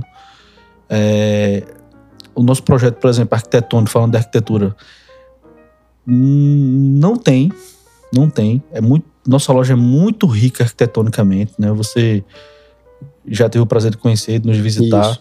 E a gente é uma, é uma loja que as pessoas olham assim, entra e se encanta, cara. Isso, isso, isso nos fascina, entendeu? Porque a gente não quer simplesmente é, vender sapato, vender produto. A gente quer vender experiência. A gente tem na nossa loja um, um- um local que é um local de eu chamo de desconexão, desconexão. Mas é desconexão com o sapato, né? Ele tá dentro de uma loja de sapato, mas eu quero que ele se desconecte do sapato. Então tem lá uma poltrona, um local onde carregar um celular, ler uma mensch, É isso aí. né, que sempre tem lá do lado, né, e conectar na internet. Então, assim, a gente proporciona isso, a gente fala isso para nossos clientes, ó, não vem aqui só nos comprar não, vem nos visitar, vem tomar um café, vem usar nossa internet. Então, é isso que a gente busca, entendeu? Experiências. A gente busca experiências diferentes. Isso é muito bom. E estão conseguindo entregar muito bem isso, viu? É, hoje a gente teve. Eu tive uma reunião hoje lá na loja e exatamente falando sobre números, né? Hoje a gente já pode ter um pouco e a gente, graças a Deus, vem em crescimento, né? A gente sabe da importância que é a Praça de Recife e, e eu sou muito feliz em poder é, operar essa loja aqui, por estar por tá na, por tá na minha cidade, por estar em Recife, isso é muito bacana, muito bacana mesmo, por poder me relacionar com pessoas assim, é, vendendo aquilo que eu sempre acreditei, né? E acredito. Entendeu? Então, assim, a gente vem em crescimento, a gente vem em Sim. crescimento, né? Assim, a loja vem crescendo cada, cada mês, já relacionando o mês passado. Agora em novembro a gente teve um crescimento de uns 15% de loja. Então, assim, estamos tamo, tamo, tamo dentro, estamos no mercado. Estamos felizes, né? Estamos felizes. E aí a loja não para, né? Varejo, aquela dinâmica, né? Você com a sua empresa de representação também não para de visitar clientes, também de trazer novidades para outros, até concorrentes, né? Em algum momento você é o concorrente, é o fornecedor, o fornecido, né? E como é que é lidar com o tempo de loja, funcionários, né? De tocar a representação, de visitar empresas, de querer estar com a família? Como é que você faz esse equilíbrio aí desses pratos, né? Desses vários pratos do Vidal. É, o tempo tem sido tem sido bem eu tenho, eu tenho usado bem o tempo pro trabalho, né? E aí acaba que é, e aí acabo que eu fico. Eu tava até conversando isso hoje com um fabricante. Porque eu tenho duas empresas, né? A empresa que loja, né? Que é a Homem de Sapato Recife. E a Vidal Repress, que é a empresa que fornece sapatos para Homem do Sapato, né?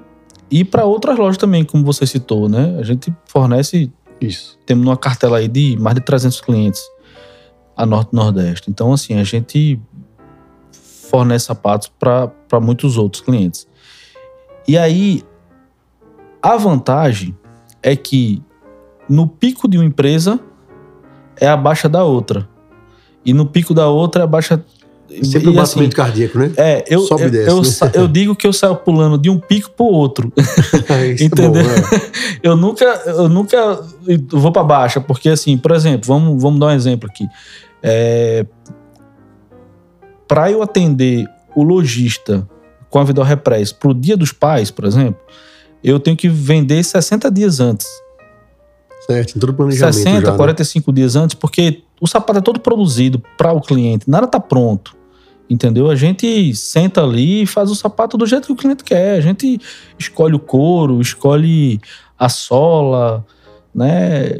Escolhe o forro, às vezes, até a cor do forro, a, a linha, o costura, o pés-ponto. Então, é um trabalho muito personalizado e, e- e- e- muito artesanal, assim. A gente não, é, não tem nada pronto, dizer assim, ah, manda tanto sapato pra mim aí. Não, bora sentar aqui, bora fazer, bora desenvolver.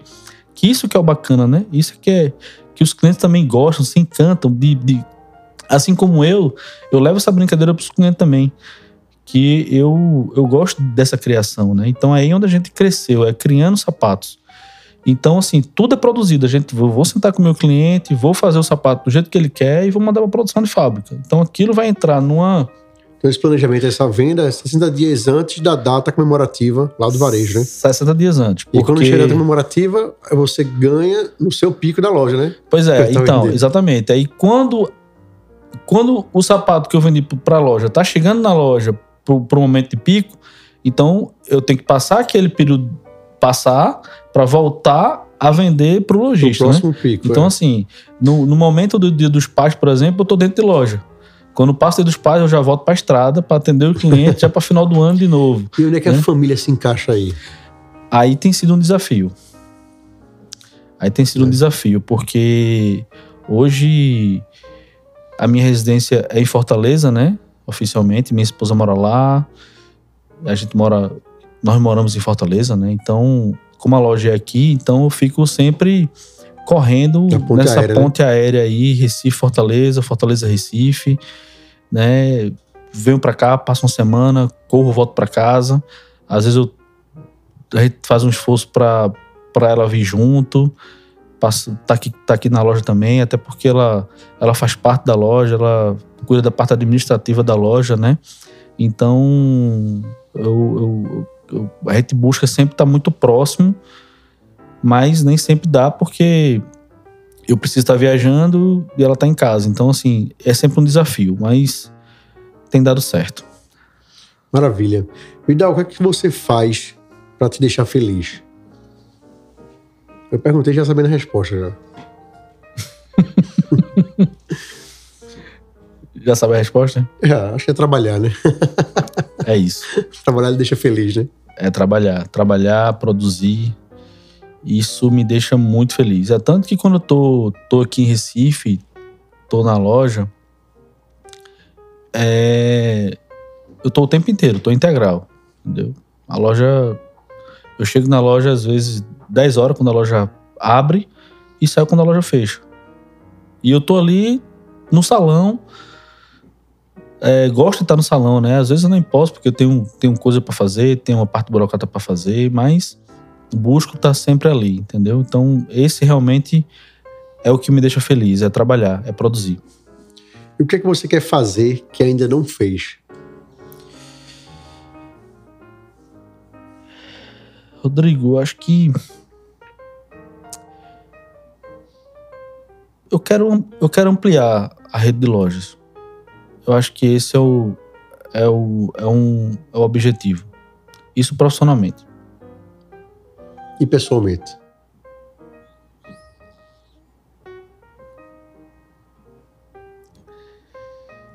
Pessoalmente.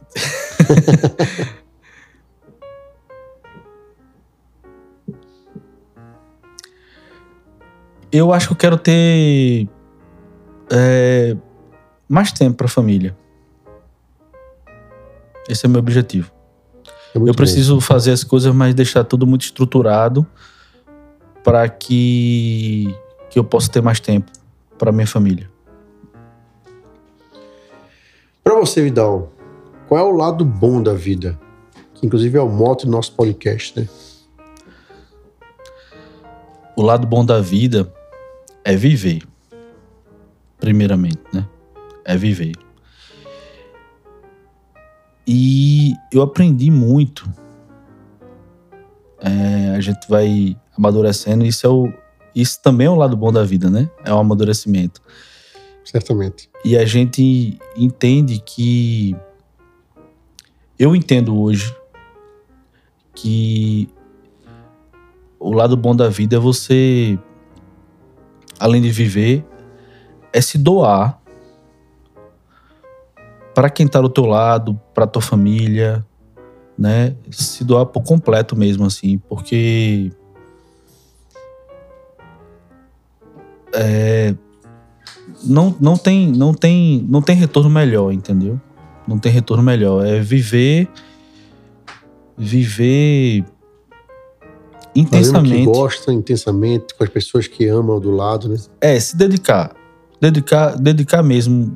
Eu, eu sou uma Dedicar. pessoa hoje dedicada, dedicada à minha esposa, à minha família. E, eu, e isso eu sou muito feliz com isso. Eu acho que é o lado bom da vida. Eu sou muito feliz hoje em viver e viver assim. E, e, e viver dedicado para as pessoas que estão do meu lado, entendeu? Excelente. Meu amigo, estamos chegando na reta final desse nosso bate-papo.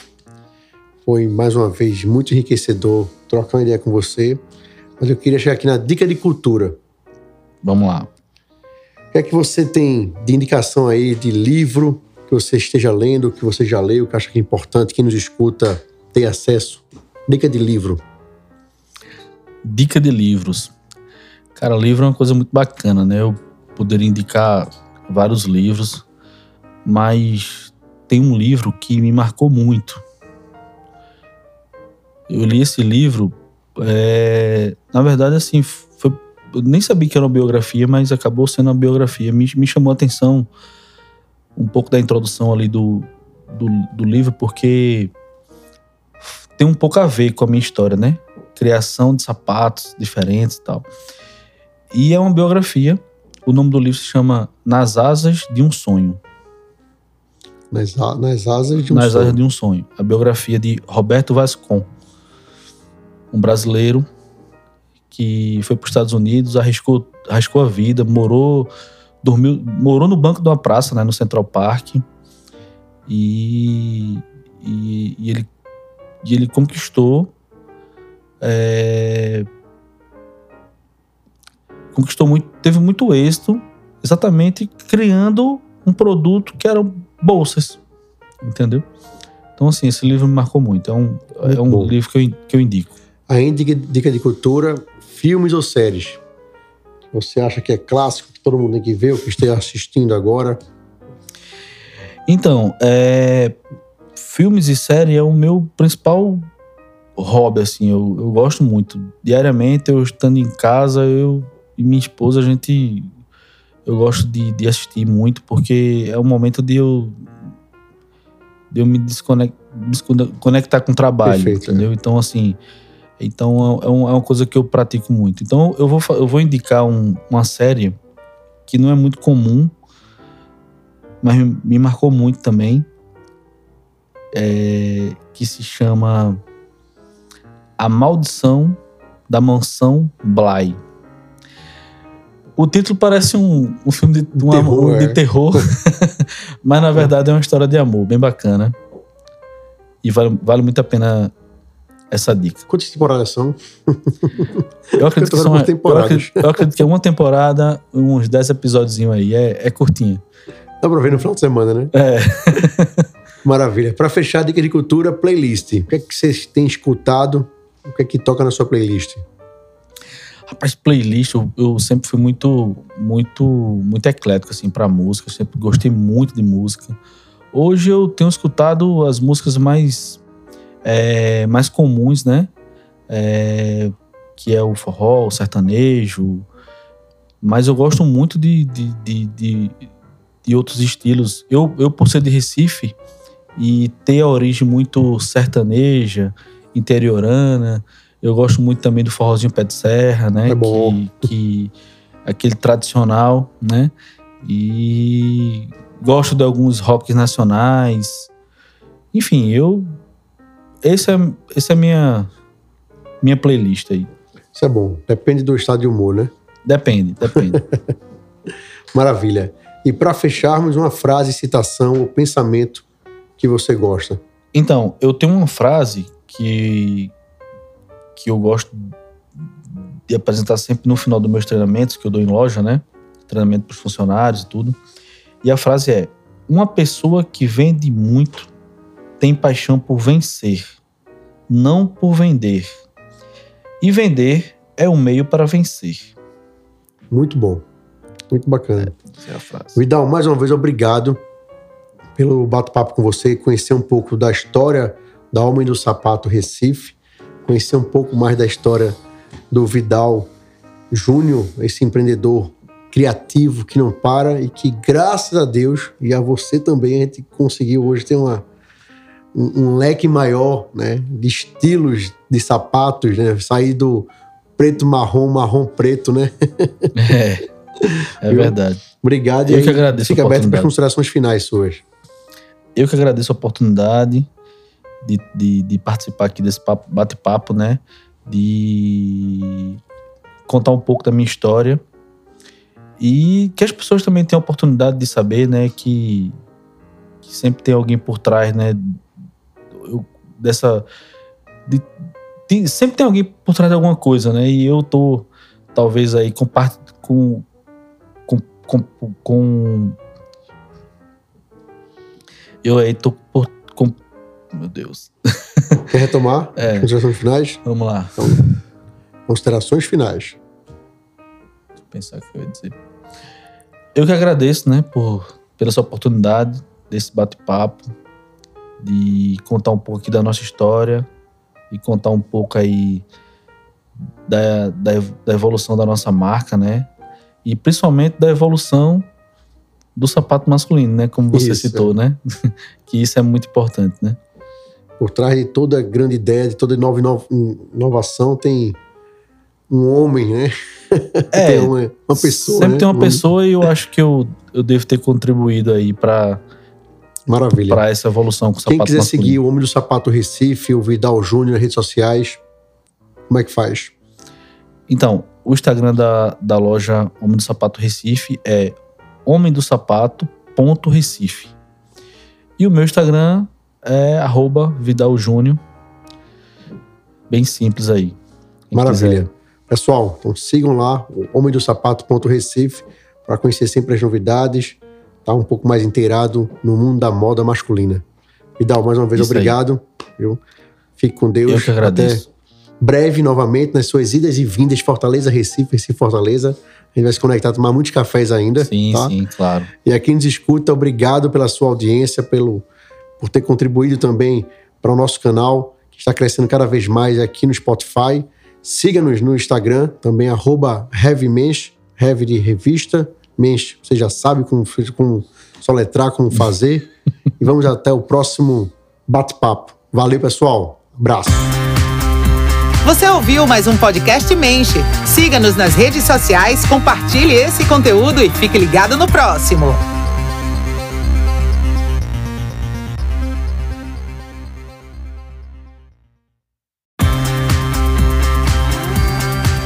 Esse é o podcast Menche, o lado bom da vida. Um conteúdo sobre estilo de vida e experiências que vão te inspirar.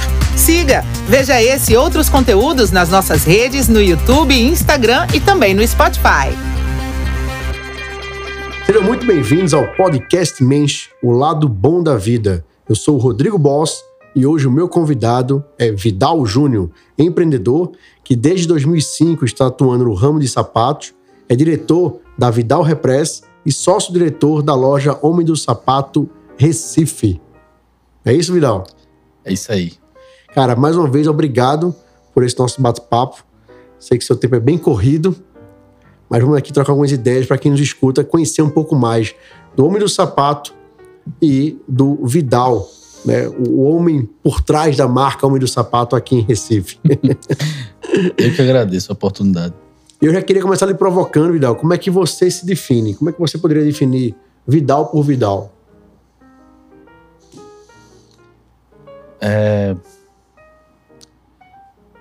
um cara que, que, que luta pelos, pelos objetivos. Quando bota uma coisa na cabeça, eu não sossego enquanto não, não atingi-los. E essa persistência fez você atingir vários objetivos, realizar vários deles, entre eles a loja né, física Homem do Sapato, que está no Shopping Rio Mar, aqui em Recife. Né? Mas eu queria que você contasse em pequenos, em poucos minutos, né, os detalhes de como foi montar a primeira franquia do Homem do Sapato aqui em Recife. Como é que foi entrar nesse ramo de sapatos, né, essa paixão por sapatos que você tem?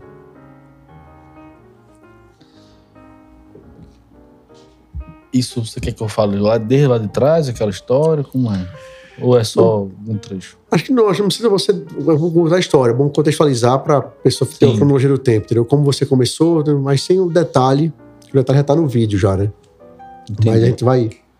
É... Tá, então tudo isso aqui é novo pro Spotify. Pro Spotify. Ah, tá, entendi. Você quer fazer só algumas, algumas coisas. Eu só reforçar. É a mesma entrevista. Tá. No mesmo bate-papo, só que agora para outra plataforma, entendi, né? Entendi, entendi. Agora tô entendendo. É... A pergunta como. Como é que lá, foi o lá. início dessa jornada, né?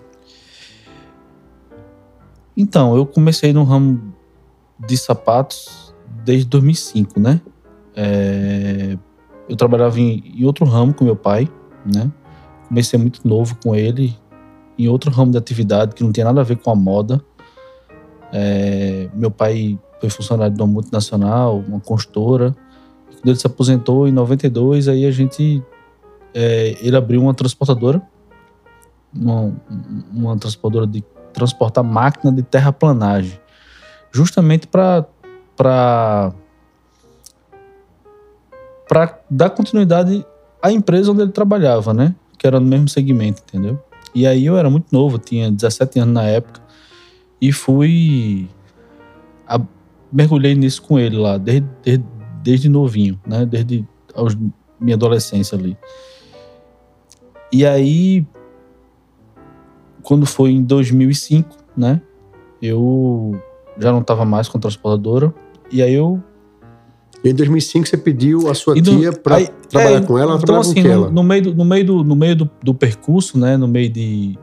Lá, lá atrás, né? Meu pai, meu pai acabou indo morar na fazenda, que era um sonho dele, em 2000. E aí eu fiquei sozinho, muito novo ainda, né, na transportadora, e resolvi não continuar mais com aquilo e quis ingressar na moda, né? Então, é, eu tinha minha tia, que, que era um.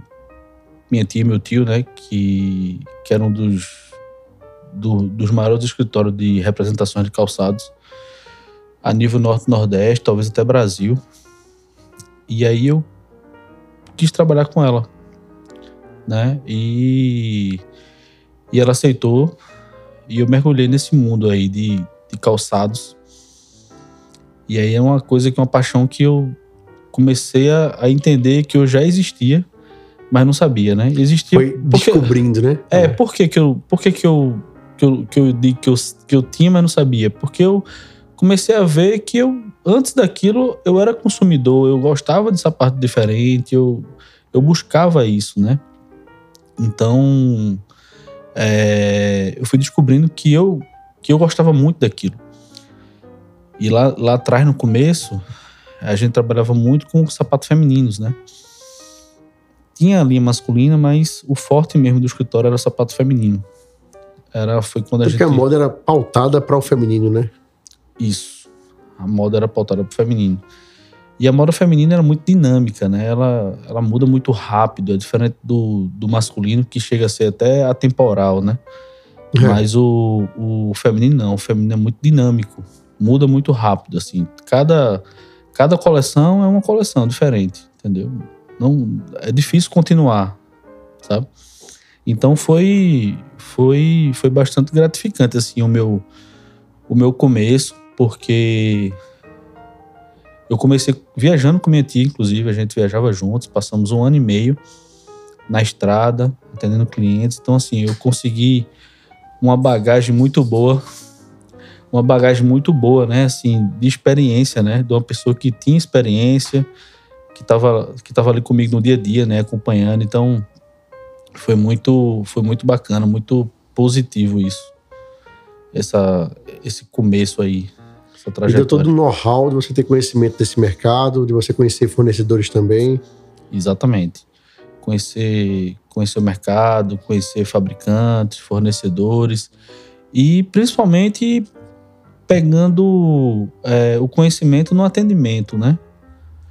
A técnica de atendimento, atender os lojistas, que tudo é venda, mas é um formato diferente, né? Você vender no varejo, Perfeito. vender no atacado, convencer, e o nosso, o nosso papel é convencer uma pessoa nos comprar para vender, né? Então assim, você tem que é, você tem que vender forma, a ideia, Influenciar isso, vender a ideia. Vender né? a Pro ideia. para ele comprar É. para vender para o vender consumidor a final. ideia do né? que o consumidor está procurando, entendeu? Do que o consumidor vai achar, porque a gente ele- eles estão comprando para um público, né? A gente tem que saber o que esse público quer, né? Ou, ou saber se a gente vai acertar, né? Então é é mais ou menos isso aí.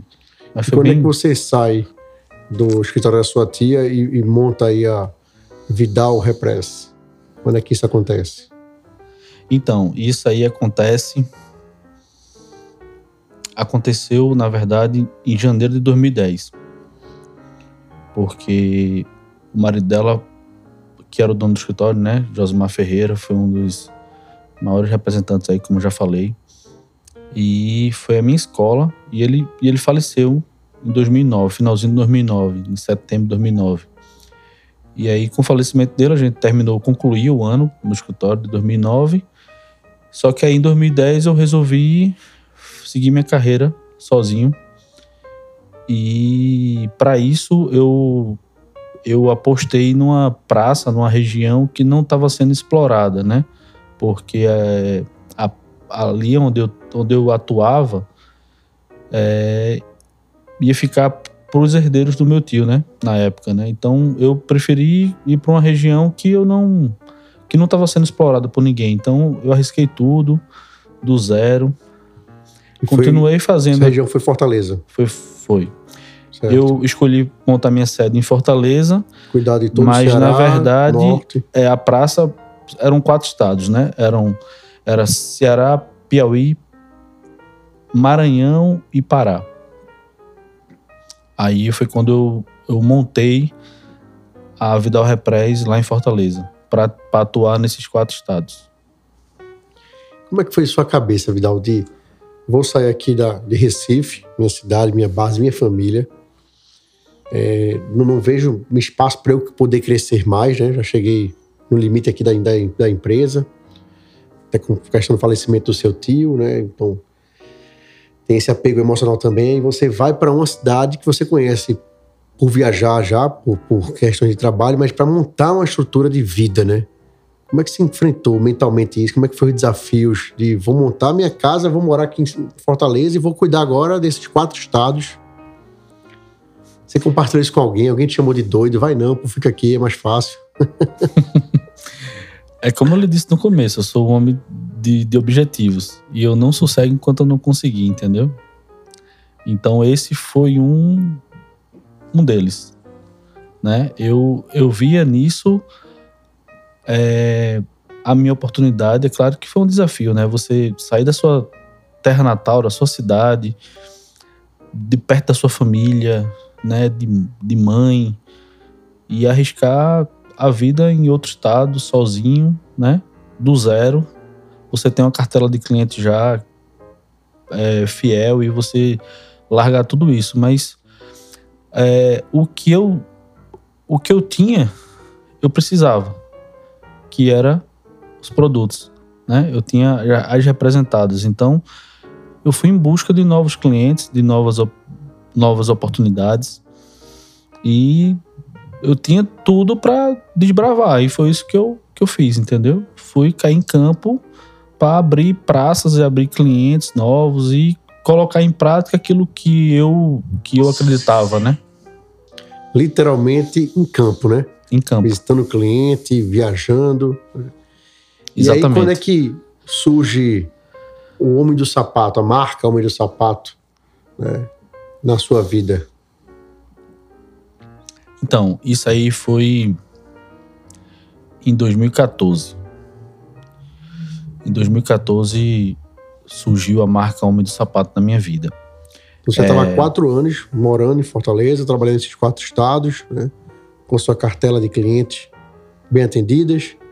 Isso. Então, eu, eu já estava, como eu falei, né? Eu queria pôr em prática aquilo que eu, que eu acreditava. Perfeitamente. Porque antes de 2010, eu era funcionário de um escritório de representação. Então, eu tinha minhas ideias, eu tinha o, a, os meus desejos ali com relação a produtos, né, a sapatos, mas eu não podia pôr em, pôr em prática, né, porque eu não tinha essa autonomia. E ali eu podia, né, então eu fui atrás de produtos. Eu, eu mergulhei no mundo masculino. Eu acho que o feminino me deu essa bagagem, né, assim, de, de criar. Porque no feminino a gente criava muito, né, então é, esse, esse eu acho que é o meu, é o meu maior dom, assim, com relação ao produto de sapato. Eu consigo transformar, ter essa visão de pegar um modelo ou outro e imaginar um couro diferente, um, uma coisa diferente nele. E isso veio muito do feminino. Porque no feminino, como eu falei, né, é uma é uma é uma coleção. Uma dinâmica muito grande. Dinâmica né? muito grande. Então, assim, a gente recebe uma coleção e a gente recebe é, inúmeras opções de couros e cores, né? Então eu brincava com aquilo. Eu brincava de, de criar sapato. Eu pegava um sapato preto, por exemplo, e ficava brincando com as cartelas de cores e imaginando como é que ficava bonito aquilo ali. E teve. teve e eu, eu fui. E, e, isso foi crescendo na minha carreira com o feminino. Foi, foi crescendo. Foi crescendo de um jeito de que tudo que eu vendia dava certo. Então, o cliente que comprava 100 pares passava a comprar 200, 300 pares, porque é, aquilo que eu dava de ideia acabava dando, acabava dando certo. Teve um caso interessante de um cliente lá no, lá no sertão, lá na Paraíba. Eu, eu na hora que eu disse assim, bora fazer sapato assim, ela tomou um susto. Mas ela acabou aceitando a proposta. Era, um, era uma sapatilha e eu peguei um, um ouro metalizado. Essa sapatilha ela tinha uma flor em cima, em cima dos, dos dedos dos pés da mulher. Eu peguei um ouro metalizado para fazer o corpo da sapatilha e peguei um verniz vermelho para fazer a flor. A mulher tomou um susto, falou: Meu Deus, isso não tem condição de ficar bom. Eu falei, acredite. Ela não viu esse sapato. Porque ela viajou para São Paulo. Aí o sapato chegou na loja. Quando ela chegou de São Paulo, não tinha, menino. Não tinha mais nenhum.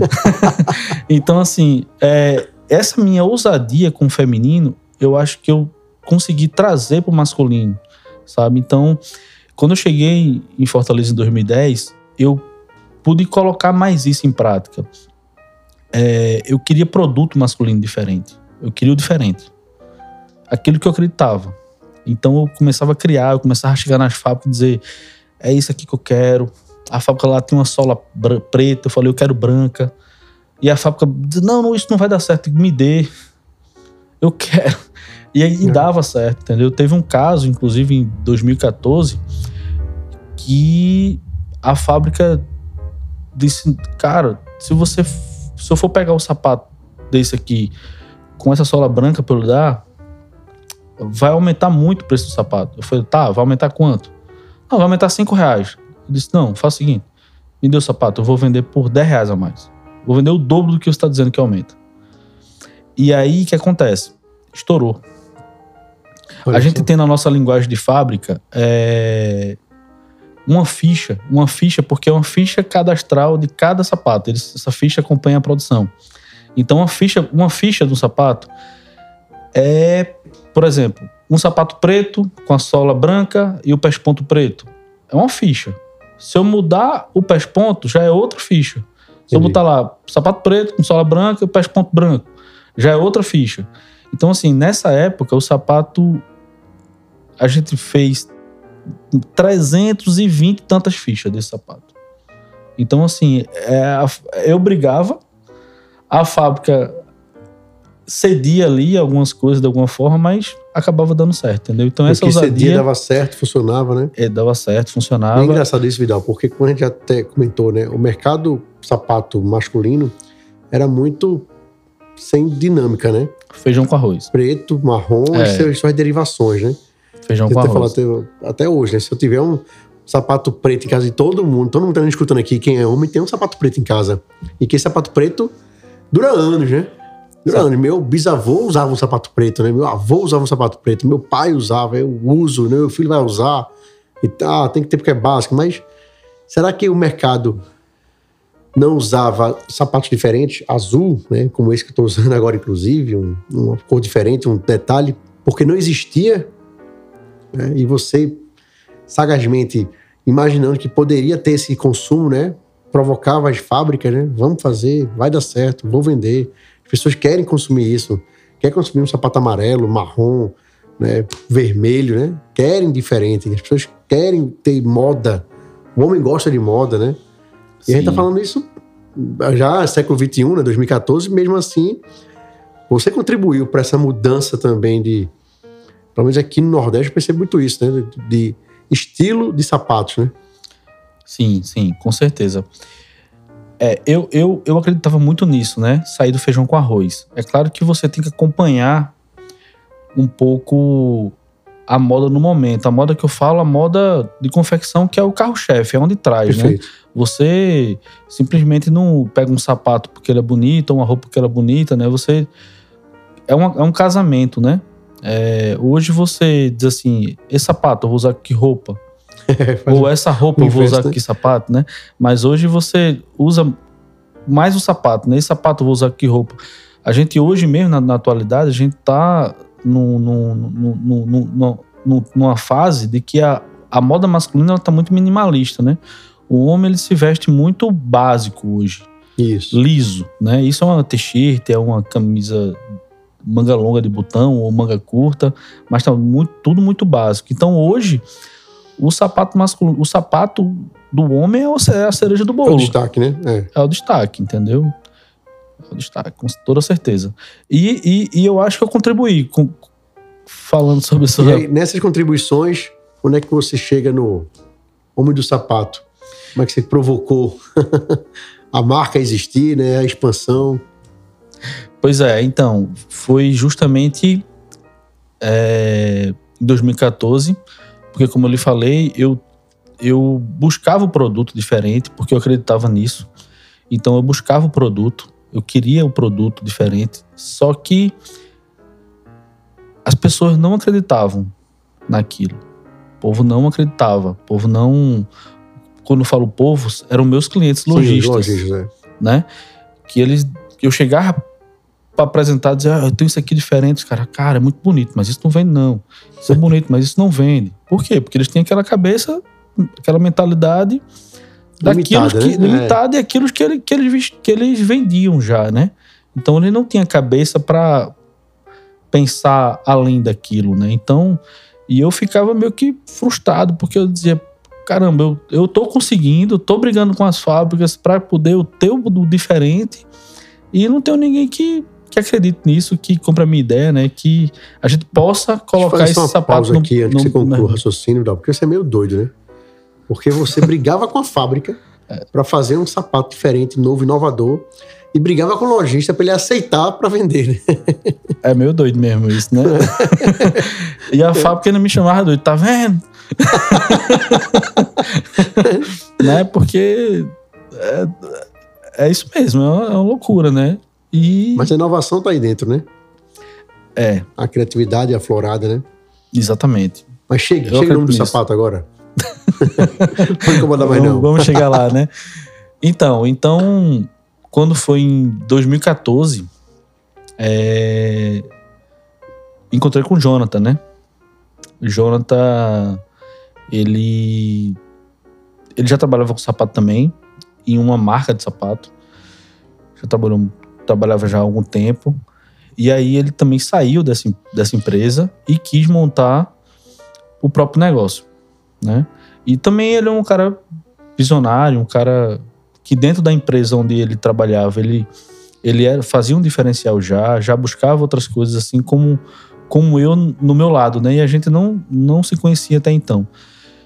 E aí foi quando é, ele visitou uma das fábricas que eu represento lá em Franca. Ele visitou e quando ele chegou lá, conversando com o dono da fábrica, o dono da fábrica disse: Rapaz, o cara que vai te ajudar tá lá no, tá lá no Ceará. tu veio de lá, mas o cara tá lá. E aí ele me, o dono da fábrica me ligou, falou sobre essa visita do Jonathan lá na fábrica. E aí ele disse, pediu para eu pra eu dar atenção para ele, né, para eu procurar ele, e assim eu fiz. Liguei pro, liguei pro Jonathan um dia depois ou dois dias depois, não, não lembro. E o Jonathan ainda lembro que assim como foi que falou, né, disse: "Ah, você é o filho do seu Júlio, né, aqui e tal". Coisa boa. E aí a gente já marcou para se encontrar no outro dia. E aí eu fui me encontrar com ele, eu sempre sou muito nos meus atendimentos, eu procuro ser um atendimento muito personalizado, eu gosto de, de realmente vender o que meu cliente precisa. Entendeu? Ou pelo menos eu entender a situação dele, o que é que ele, que, que ele precisa. Então eu cheguei lá no Jonathan e a gente foi conversar, foi bater papo, fui saber do projeto dele. A gente se conheceu pessoalmente, né? E aí eu falei para ele, ó, o que o mercado precisa hoje é de sapatos diferentes. E, e eu tenho. Só que até aqui não tive ninguém que, que acreditou. É isso. E ele chegou para mim e disse: Pois eu acredito, me mostre o que é que eu acredito. E eu disse: Tem certeza? Ele disse: Tem. Tenho certeza. E aí eu, ele também bus, ele também bus, ele buscava exatamente o que eu tinha, né? Ele buscava o diferente também, assim como eu. Né? Eu queria botar o sapato diferente no mercado e ele queria também isso, né? E acabou a gente nos encontrando. E aí eu fui e disse: Não, então eu vou lhe apresentar. Fui pegar as malas no carro. Teve até um fato engraçado que é, é, a casa era estreitinha, né? Ele teve que tirar um carro para poder passar com as malas. o começo, né? O começo é assim, né? E é bom, é bom, é bom ser, ser dito que nada é muito fácil, né? Assim, Claro. é, é, é muito suor, né? Pra gente chegar aos nossos objetivos, né?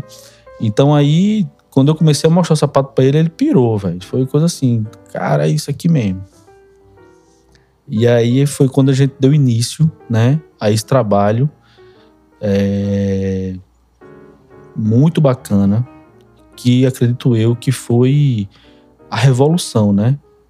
Foi o começo da mudança, né? Que veio tudo através da gente, assim. O Homem do Sapato foi que puxou essa, essa onda, né?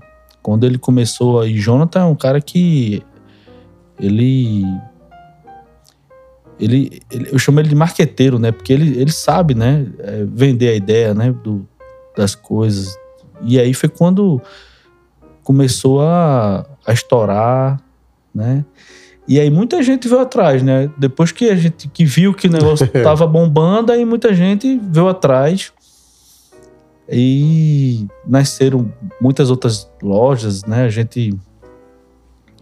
é, eu ajudei algumas também, algumas outras, né? Que ficaram. Que, que conseguiram também é, ter, um, ter êxito. Outras não, ficou pelo caminho.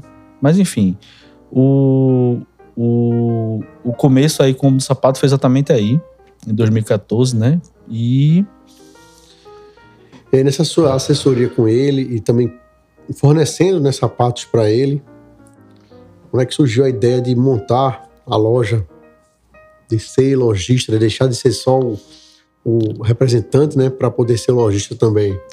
deixar de ser o fornecedor, né? Isso. Para ir para frente, Para né? começar a ser campo. fornecido, né? Então, eu, eu amo vender, né? Eu amo ter o relacionamento com o cliente, eu amo estar ali no tete a tete. É tanto que quando Jonathan, é, a alma do sapato, né, montou a primeira loja, que foi no finalzinho de 2014 ali, uma lojinha pequena lá na Aldeota. ainda só o Jonathan, a Renata lá dentro, Dona Gláucia no estoque. Eu ia para lá para ajudar a vender. Eu ficava lá atendendo os clientes e ajudando a vender. Então, assim, eu, eu, eu gosto muito disso, eu gosto desse corpo a corpo. E como eu sou de Recife, né? Sou natural de Recife. Minha vida inteira foi foi foi em Recife. Então, é, desde 2016 a marca nasceu em 2014. Em 2016 eu disse, Jonathan, bora levar um homem de sapato para Recife. E aí a gente veio em Recife, a gente rodou a cidade inteira, é, zona sul, zona norte, né? Entender a grandiosidade que Recife é. E no momento a gente é, entendeu que Recife é uma, era uma praça muito importante. E a gente percebeu que não era o momento de, de vir para Recife. A marca ainda precisava passar por uma maturidade. Então a gente segurou um pouco esse projeto de vir para Recife. É, houve mudanças lá em Fortaleza, crescimento da marca, né? E a marca crescendo, evoluindo, amadurecendo. A mudança de, de loja, né, para uma loja maior, uma loja conceito, né? E a gente, quando foi em 2019, voltou o projeto de voltar para de vir para Recife. E já estava procurando ponto, procurando pontos. E só surgiu essa oportunidade na pandemia. É, no meio da pandemia, acho que em março, abril de 2020, é, o Rodrigo do Rio, do Rio Mar me ligou e disse: Vidal, eu tenho uma loja para tu. No meio eu, da pandemia, sem saber quando ia encerrar, eu, tudo fechado. A gente em casa, em lockdown, é. tudo fechado. E a gente não sabia o que, é que ia acontecer. Era lockdown por 15 dias, aí depois mais 15, Isso, aí depois era. mais não sei quantos, aí até o final do mês e tal, tal, e aquilo nunca acabava. E o cara me liga simplesmente e diz: Eu tenho uma loja pra tu. E eu. É? eu... Sério? Aí, resultado, eu disse: Bora ver, bora se bora, vamos, bora ver o que acontece. E aí ele me mandou a localização da loja. Eu, como conheço, né? Eu conheço muito bem os, os shoppings, né? Eu rodo muito, né? É, na, nas, nas cidades, nas, nas, principalmente nas capitais em qual eu atuo, né? Então, eu conhecia bem a loja, né? Eu sabia a localização da loja, onde era. E aí acabei fechando com o Shopping Rio Mar, é, não, beleza, a gente vai fechar, só que o contrato só quando voltar, sair do lockdown, né? Então assim foi feito, né? Mas a vantagem foi que a gente conseguiu adiantar muito processo, processo, projeto arquitetônico, né? A, é, com, com, com correndo Acabou com transformando a ameaça numa oportunidade, né? Exatamente. De fazer a loja, fazer a questão da, da construção, né? Que leva tempo pesado, né? Acho que, não sei, por estar fechado, vocês podiam trabalhar durante o dia na loja ou era só nos horários que fechava, mas já estava fechado todo o shopping, né? Na verdade, nesse período Isso de lockdown, estava proibido até ah, é, as obras. Até construção era. Então, assim, eu, eu fechei o contrato com o shopping, mas tipo, tá, o nosso contrato passa a valer a partir do dia 1 do, do, tal mês. Teve esse detalhe ainda, né? É, teve esse detalhe. Estou fechado, mas não sei quando é que começa a obra. Só que teve uma vantagem. Por quê? Porque a gente, o shopping já liberou as plantas, liberou acesso. Então eu, eu, eu já falei com a arquiteta e a arquiteta disse: Ó, oh, eu preciso de uma, de uma visita de um arquiteto lá. Aí eu falei com, com um amigo meu, arquiteto em Recife. O cara disse: Pô, eu não tô saindo de casa não, mas eu vou dar um jeito aqui e vou lá. Aí a gente conseguiu, liberou o acesso da pessoa, a pessoa foi lá, fez toda a medição que a arquiteta precisava, que é uma medição técnica, né? Um, certo. Eu não tô lembrando aqui muito bem da palavra hoje. Mas aí a gente conseguiu adiantar o processo de, de projeto, projeto de arquitetura da loja. E aí, quando as coisas passaram, que liberou a, a, as obras, a gente já estava com o projeto pronto. Então, assim, liberou dia 1 de julho. Dia 5 a construtora entrou para construir a obra.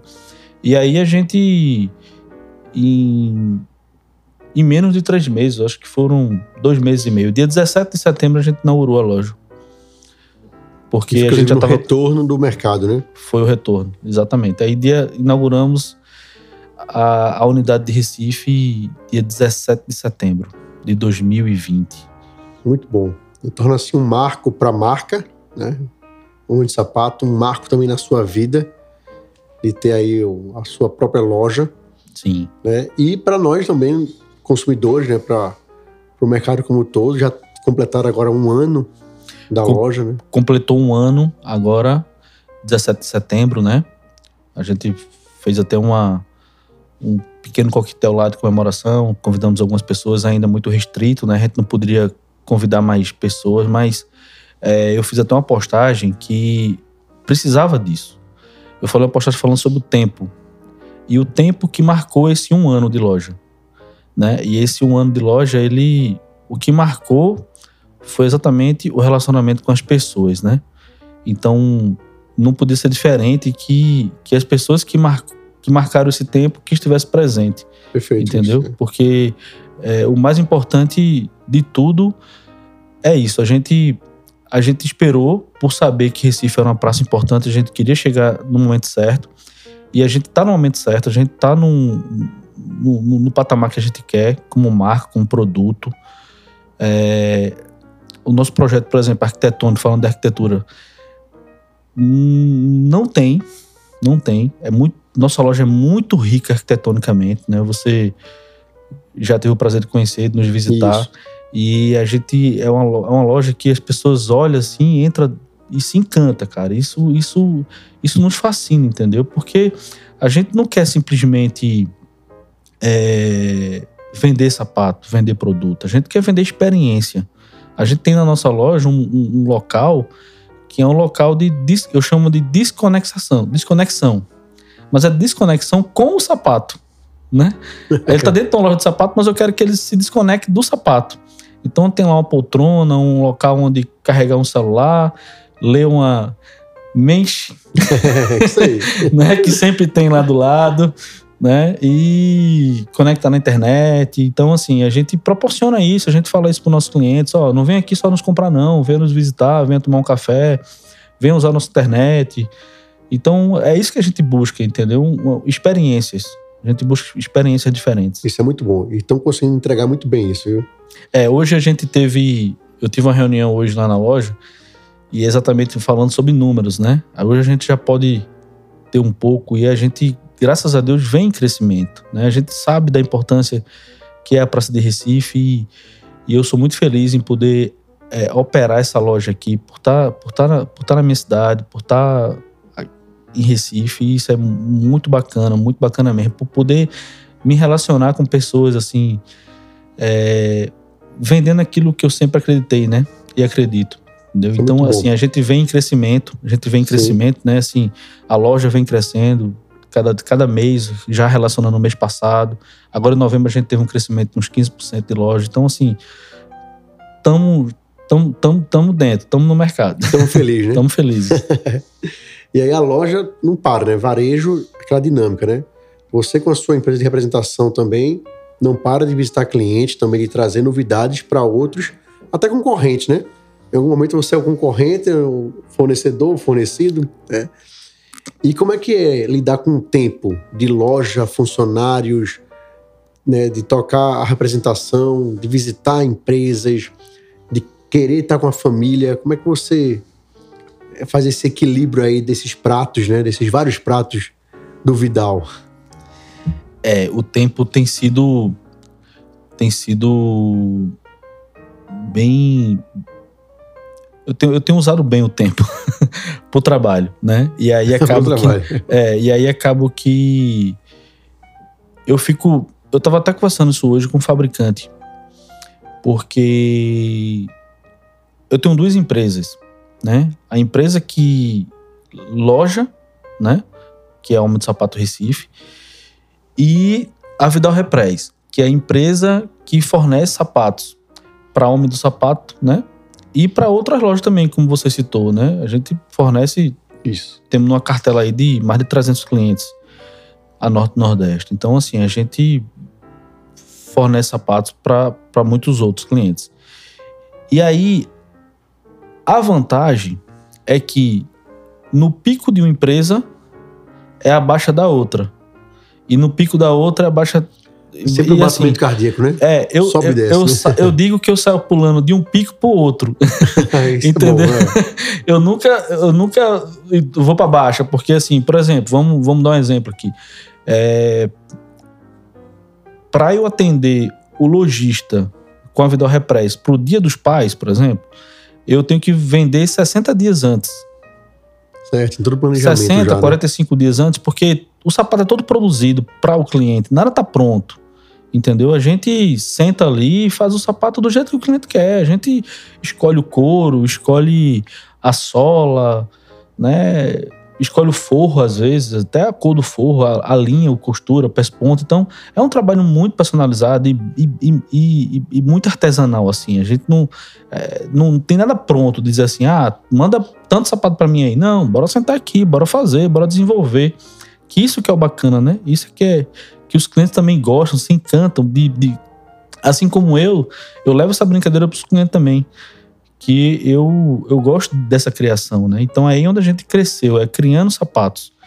Então, assim, tudo é produzido. A gente vou sentar com o meu cliente, vou fazer o sapato do jeito que ele quer e vou mandar para produção de fábrica. Então, aquilo vai entrar numa.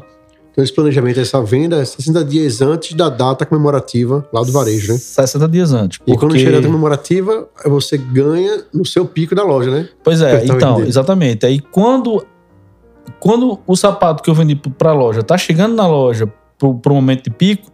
Então, eu tenho que passar aquele período, passar para voltar a vender para o lojista. Né? Pico, então, é. assim, no, no, momento do dia dos pais, por exemplo, eu estou dentro de loja.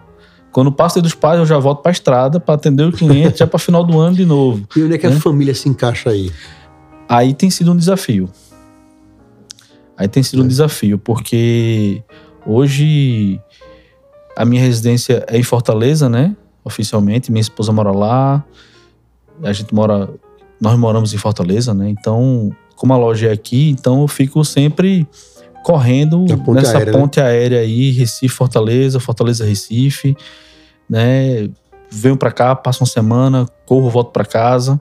Às vezes eu a gente faz um esforço para ela vir junto.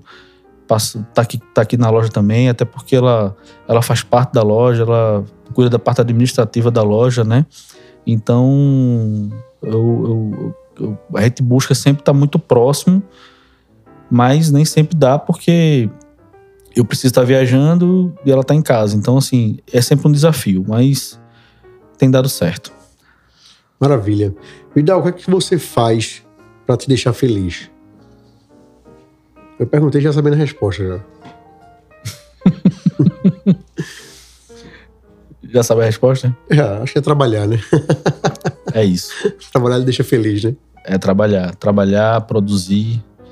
Isso me deixa muito feliz. É tanto que quando eu tô, tô aqui em Recife, tô na loja, é, eu tô o tempo inteiro, tô integral, entendeu? A loja, eu chego na loja às vezes 10 horas quando a loja abre e saio quando a loja fecha. E eu tô ali no salão, é, gosto de estar no salão, né? Às vezes eu não posso porque eu tenho, tenho coisa para fazer, tenho uma parte burocrata para fazer, mas busco estar sempre ali, entendeu? Então, esse realmente é o que me deixa feliz, é trabalhar, é produzir. E o que é que você quer fazer que ainda não fez? Rodrigo, acho que eu quero, eu quero ampliar a rede de lojas. Eu acho que esse é o, é o, é um, é o objetivo. Isso profissionalmente. E pessoalmente?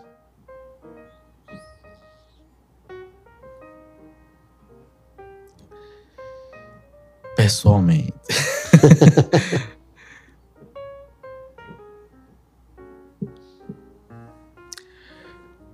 eu acho que eu quero ter é, mais tempo para a família. Esse é o meu objetivo. É eu preciso bom. fazer as coisas, mas deixar tudo muito estruturado para que, que eu possa ter mais tempo para minha família. Para você, Vidal, qual é o lado bom da vida? Que inclusive é o moto do nosso podcast, né? O lado bom da vida é viver. primeiramente, né? É viver. E eu aprendi muito. É, a gente vai amadurecendo, isso é o, isso também é o lado bom da vida, né? É o amadurecimento. Certamente. E a gente entende que. Eu entendo hoje que o lado bom da vida é você, além de viver, é se doar para quem está do teu lado, para tua família, né? Se doar por completo mesmo, assim, porque é, não, não, tem, não, tem, não tem retorno melhor, entendeu? Não tem retorno melhor. É viver. Viver intensamente. Que gosta intensamente, com as pessoas que amam do lado, né? É, se dedicar. Dedicar, dedicar mesmo. Eu, eu sou dedicar. uma pessoa hoje dedicada, dedicada à minha esposa, à minha família. E, eu, e isso eu sou muito feliz com isso. Eu acho que é o lado bom da vida. Eu sou muito feliz hoje em viver e viver assim e, e, e viver dedicado para as pessoas que estão do meu lado, entendeu? Excelente. Meu amigo, estamos chegando na reta final desse nosso bate-papo. Foi mais uma vez muito enriquecedor trocar uma ideia com você. Mas eu queria chegar aqui na dica de cultura. Vamos lá. O que é que você tem de indicação aí de livro que você esteja lendo, que você já leu, que acha que é importante, quem nos escuta ter acesso? Dica de livro. Dica de livros. Cara, livro é uma coisa muito bacana, né? Eu poderia indicar vários livros, mas tem um livro que me marcou muito. Eu li esse livro, é, na verdade, assim, foi, eu nem sabia que era uma biografia, mas acabou sendo uma biografia. Me, me chamou a atenção um pouco da introdução ali do, do, do livro, porque tem um pouco a ver com a minha história, né? Criação de sapatos diferentes e tal. E é uma biografia. O nome do livro se chama Nas Asas de um Sonho. Nas, nas Asas de um Nas Sonho. Asas de um Sonho. A biografia de Roberto Vascon, um brasileiro que foi para os Estados Unidos, arriscou, arriscou a vida, morou, dormiu, morou no banco de uma praça, né, no Central Park. E, e, e ele, e ele conquistou é, conquistou muito, teve muito êxito, exatamente criando um produto que eram bolsas, entendeu? Então, assim, esse livro me marcou muito. É um, é um livro que eu, que eu indico. Aí, dica de cultura, filmes ou séries?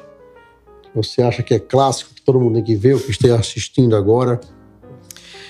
Então, é, filmes e séries é o meu principal hobby, assim, eu, eu gosto muito. Diariamente, eu estando em casa, eu e minha esposa, a gente.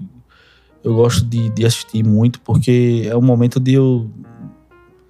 de eu me desconectar, desconectar com o trabalho, Perfeito, entendeu? É. Então, assim. Então, é, é, uma coisa que eu pratico muito. Então, eu vou, eu vou indicar um, uma série que não é muito comum, mas me marcou muito também. É, que se chama a Maldição da Mansão Bly. O título parece um, um filme de, de, um terror, de é. terror mas na verdade é uma história de amor bem bacana. E vale, vale muito a pena essa dica. Quantas temporadas são? Eu acredito, que, são, eu acredito, eu acredito que é uma temporada, uns 10 episódios aí. É, é curtinha. Dá pra ver no final de semana, né? É. Maravilha. Para fechar a dica de cultura, playlist. O que é que vocês têm escutado o que é que toca na sua playlist? Rapaz, playlist, eu, eu sempre fui muito, muito, muito eclético, assim, pra música. Eu sempre gostei muito de música. Hoje eu tenho escutado as músicas mais, é, mais comuns, né? É, que é o forró, o sertanejo. Mas eu gosto muito de, de, de, de, de outros estilos. Eu, eu, por ser de Recife e ter a origem muito sertaneja, interiorana. Eu gosto muito também do forrozinho pé de serra, né? É bom. Que, que aquele tradicional, né? E gosto de alguns rocks nacionais. Enfim, eu esse é esse é a minha minha playlist aí. Isso é bom. Depende do estado de humor, né? Depende, depende. Maravilha. E para fecharmos, uma frase, citação ou pensamento que você gosta. Então, eu tenho uma frase que, que eu gosto de apresentar sempre no final dos meus treinamentos, que eu dou em loja, né?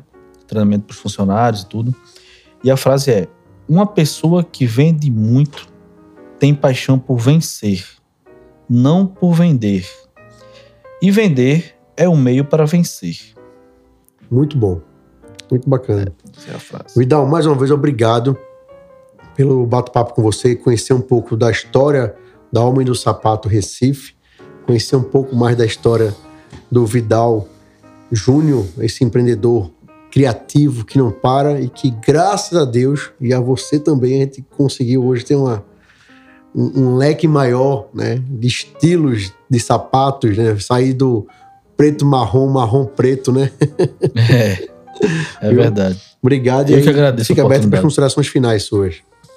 Eu que agradeço a oportunidade de, de, de participar aqui desse papo- bate-papo, né? De contar um pouco da minha história. E que as pessoas também tenham a oportunidade de saber, né? Que, que sempre tem alguém por trás, né? eu- dessa. de- tem- sempre tem alguém por trás de alguma coisa, né? E eu tô, talvez, aí com. com, com, com eu aí tô por. Meu Deus. Quer retomar É. considerações finais? Vamos lá. Considerações finais. Deixa eu pensar o que eu ia dizer. Eu que agradeço, né, por, pela essa oportunidade desse bate-papo, de contar um pouco aqui da nossa história e contar um pouco aí da, da, da evolução da nossa marca, né? E principalmente da evolução do sapato masculino, né? Como você Isso, citou, né? que isso é muito importante, né? Por trás de toda grande ideia, de toda nova inova- inovação, tem um homem, né? É, tem uma, uma pessoa. Sempre né? tem uma Um- pessoa e eu acho que eu, eu devo ter contribuído aí para Maravilha. para essa evolução com o Quem sapato quiser masculino. seguir o Homem do Sapato Recife, o Vidal Júnior nas redes sociais, como é que faz? Então, o Instagram da, da loja Homem do Sapato Recife é homem do sapato ponto Recife. E o meu Instagram é arroba Vidal Júnior. Bem simples aí. Maravilha. quiser. Pessoal, então sigam lá o Homem do Sapato.recife para conhecer sempre as novidades, estar um pouco mais inteirado no mundo da moda masculina. Vidal, mais uma vez, Isso obrigado. Viu? Fique com Deus. Eu que agradeço. Até breve, novamente, nas suas idas e vindas Fortaleza, Recife, Recife, Fortaleza. A gente vai se conectar, tomar muitos cafés ainda. Sim, tá? sim, claro. E a quem nos escuta, obrigado pela sua audiência, pelo, por ter contribuído também para o nosso canal, que está crescendo cada vez mais aqui no Spotify. Siga-nos no Instagram, também arroba HeavyMensch, Heavy de revista, Mensch, você já sabe como, como soletrar, como fazer. e vamos até o próximo bate-papo. Valeu, pessoal. Abraço. Você ouviu mais um podcast Menche. Siga-nos nas redes sociais, compartilhe esse conteúdo e fique ligado no próximo.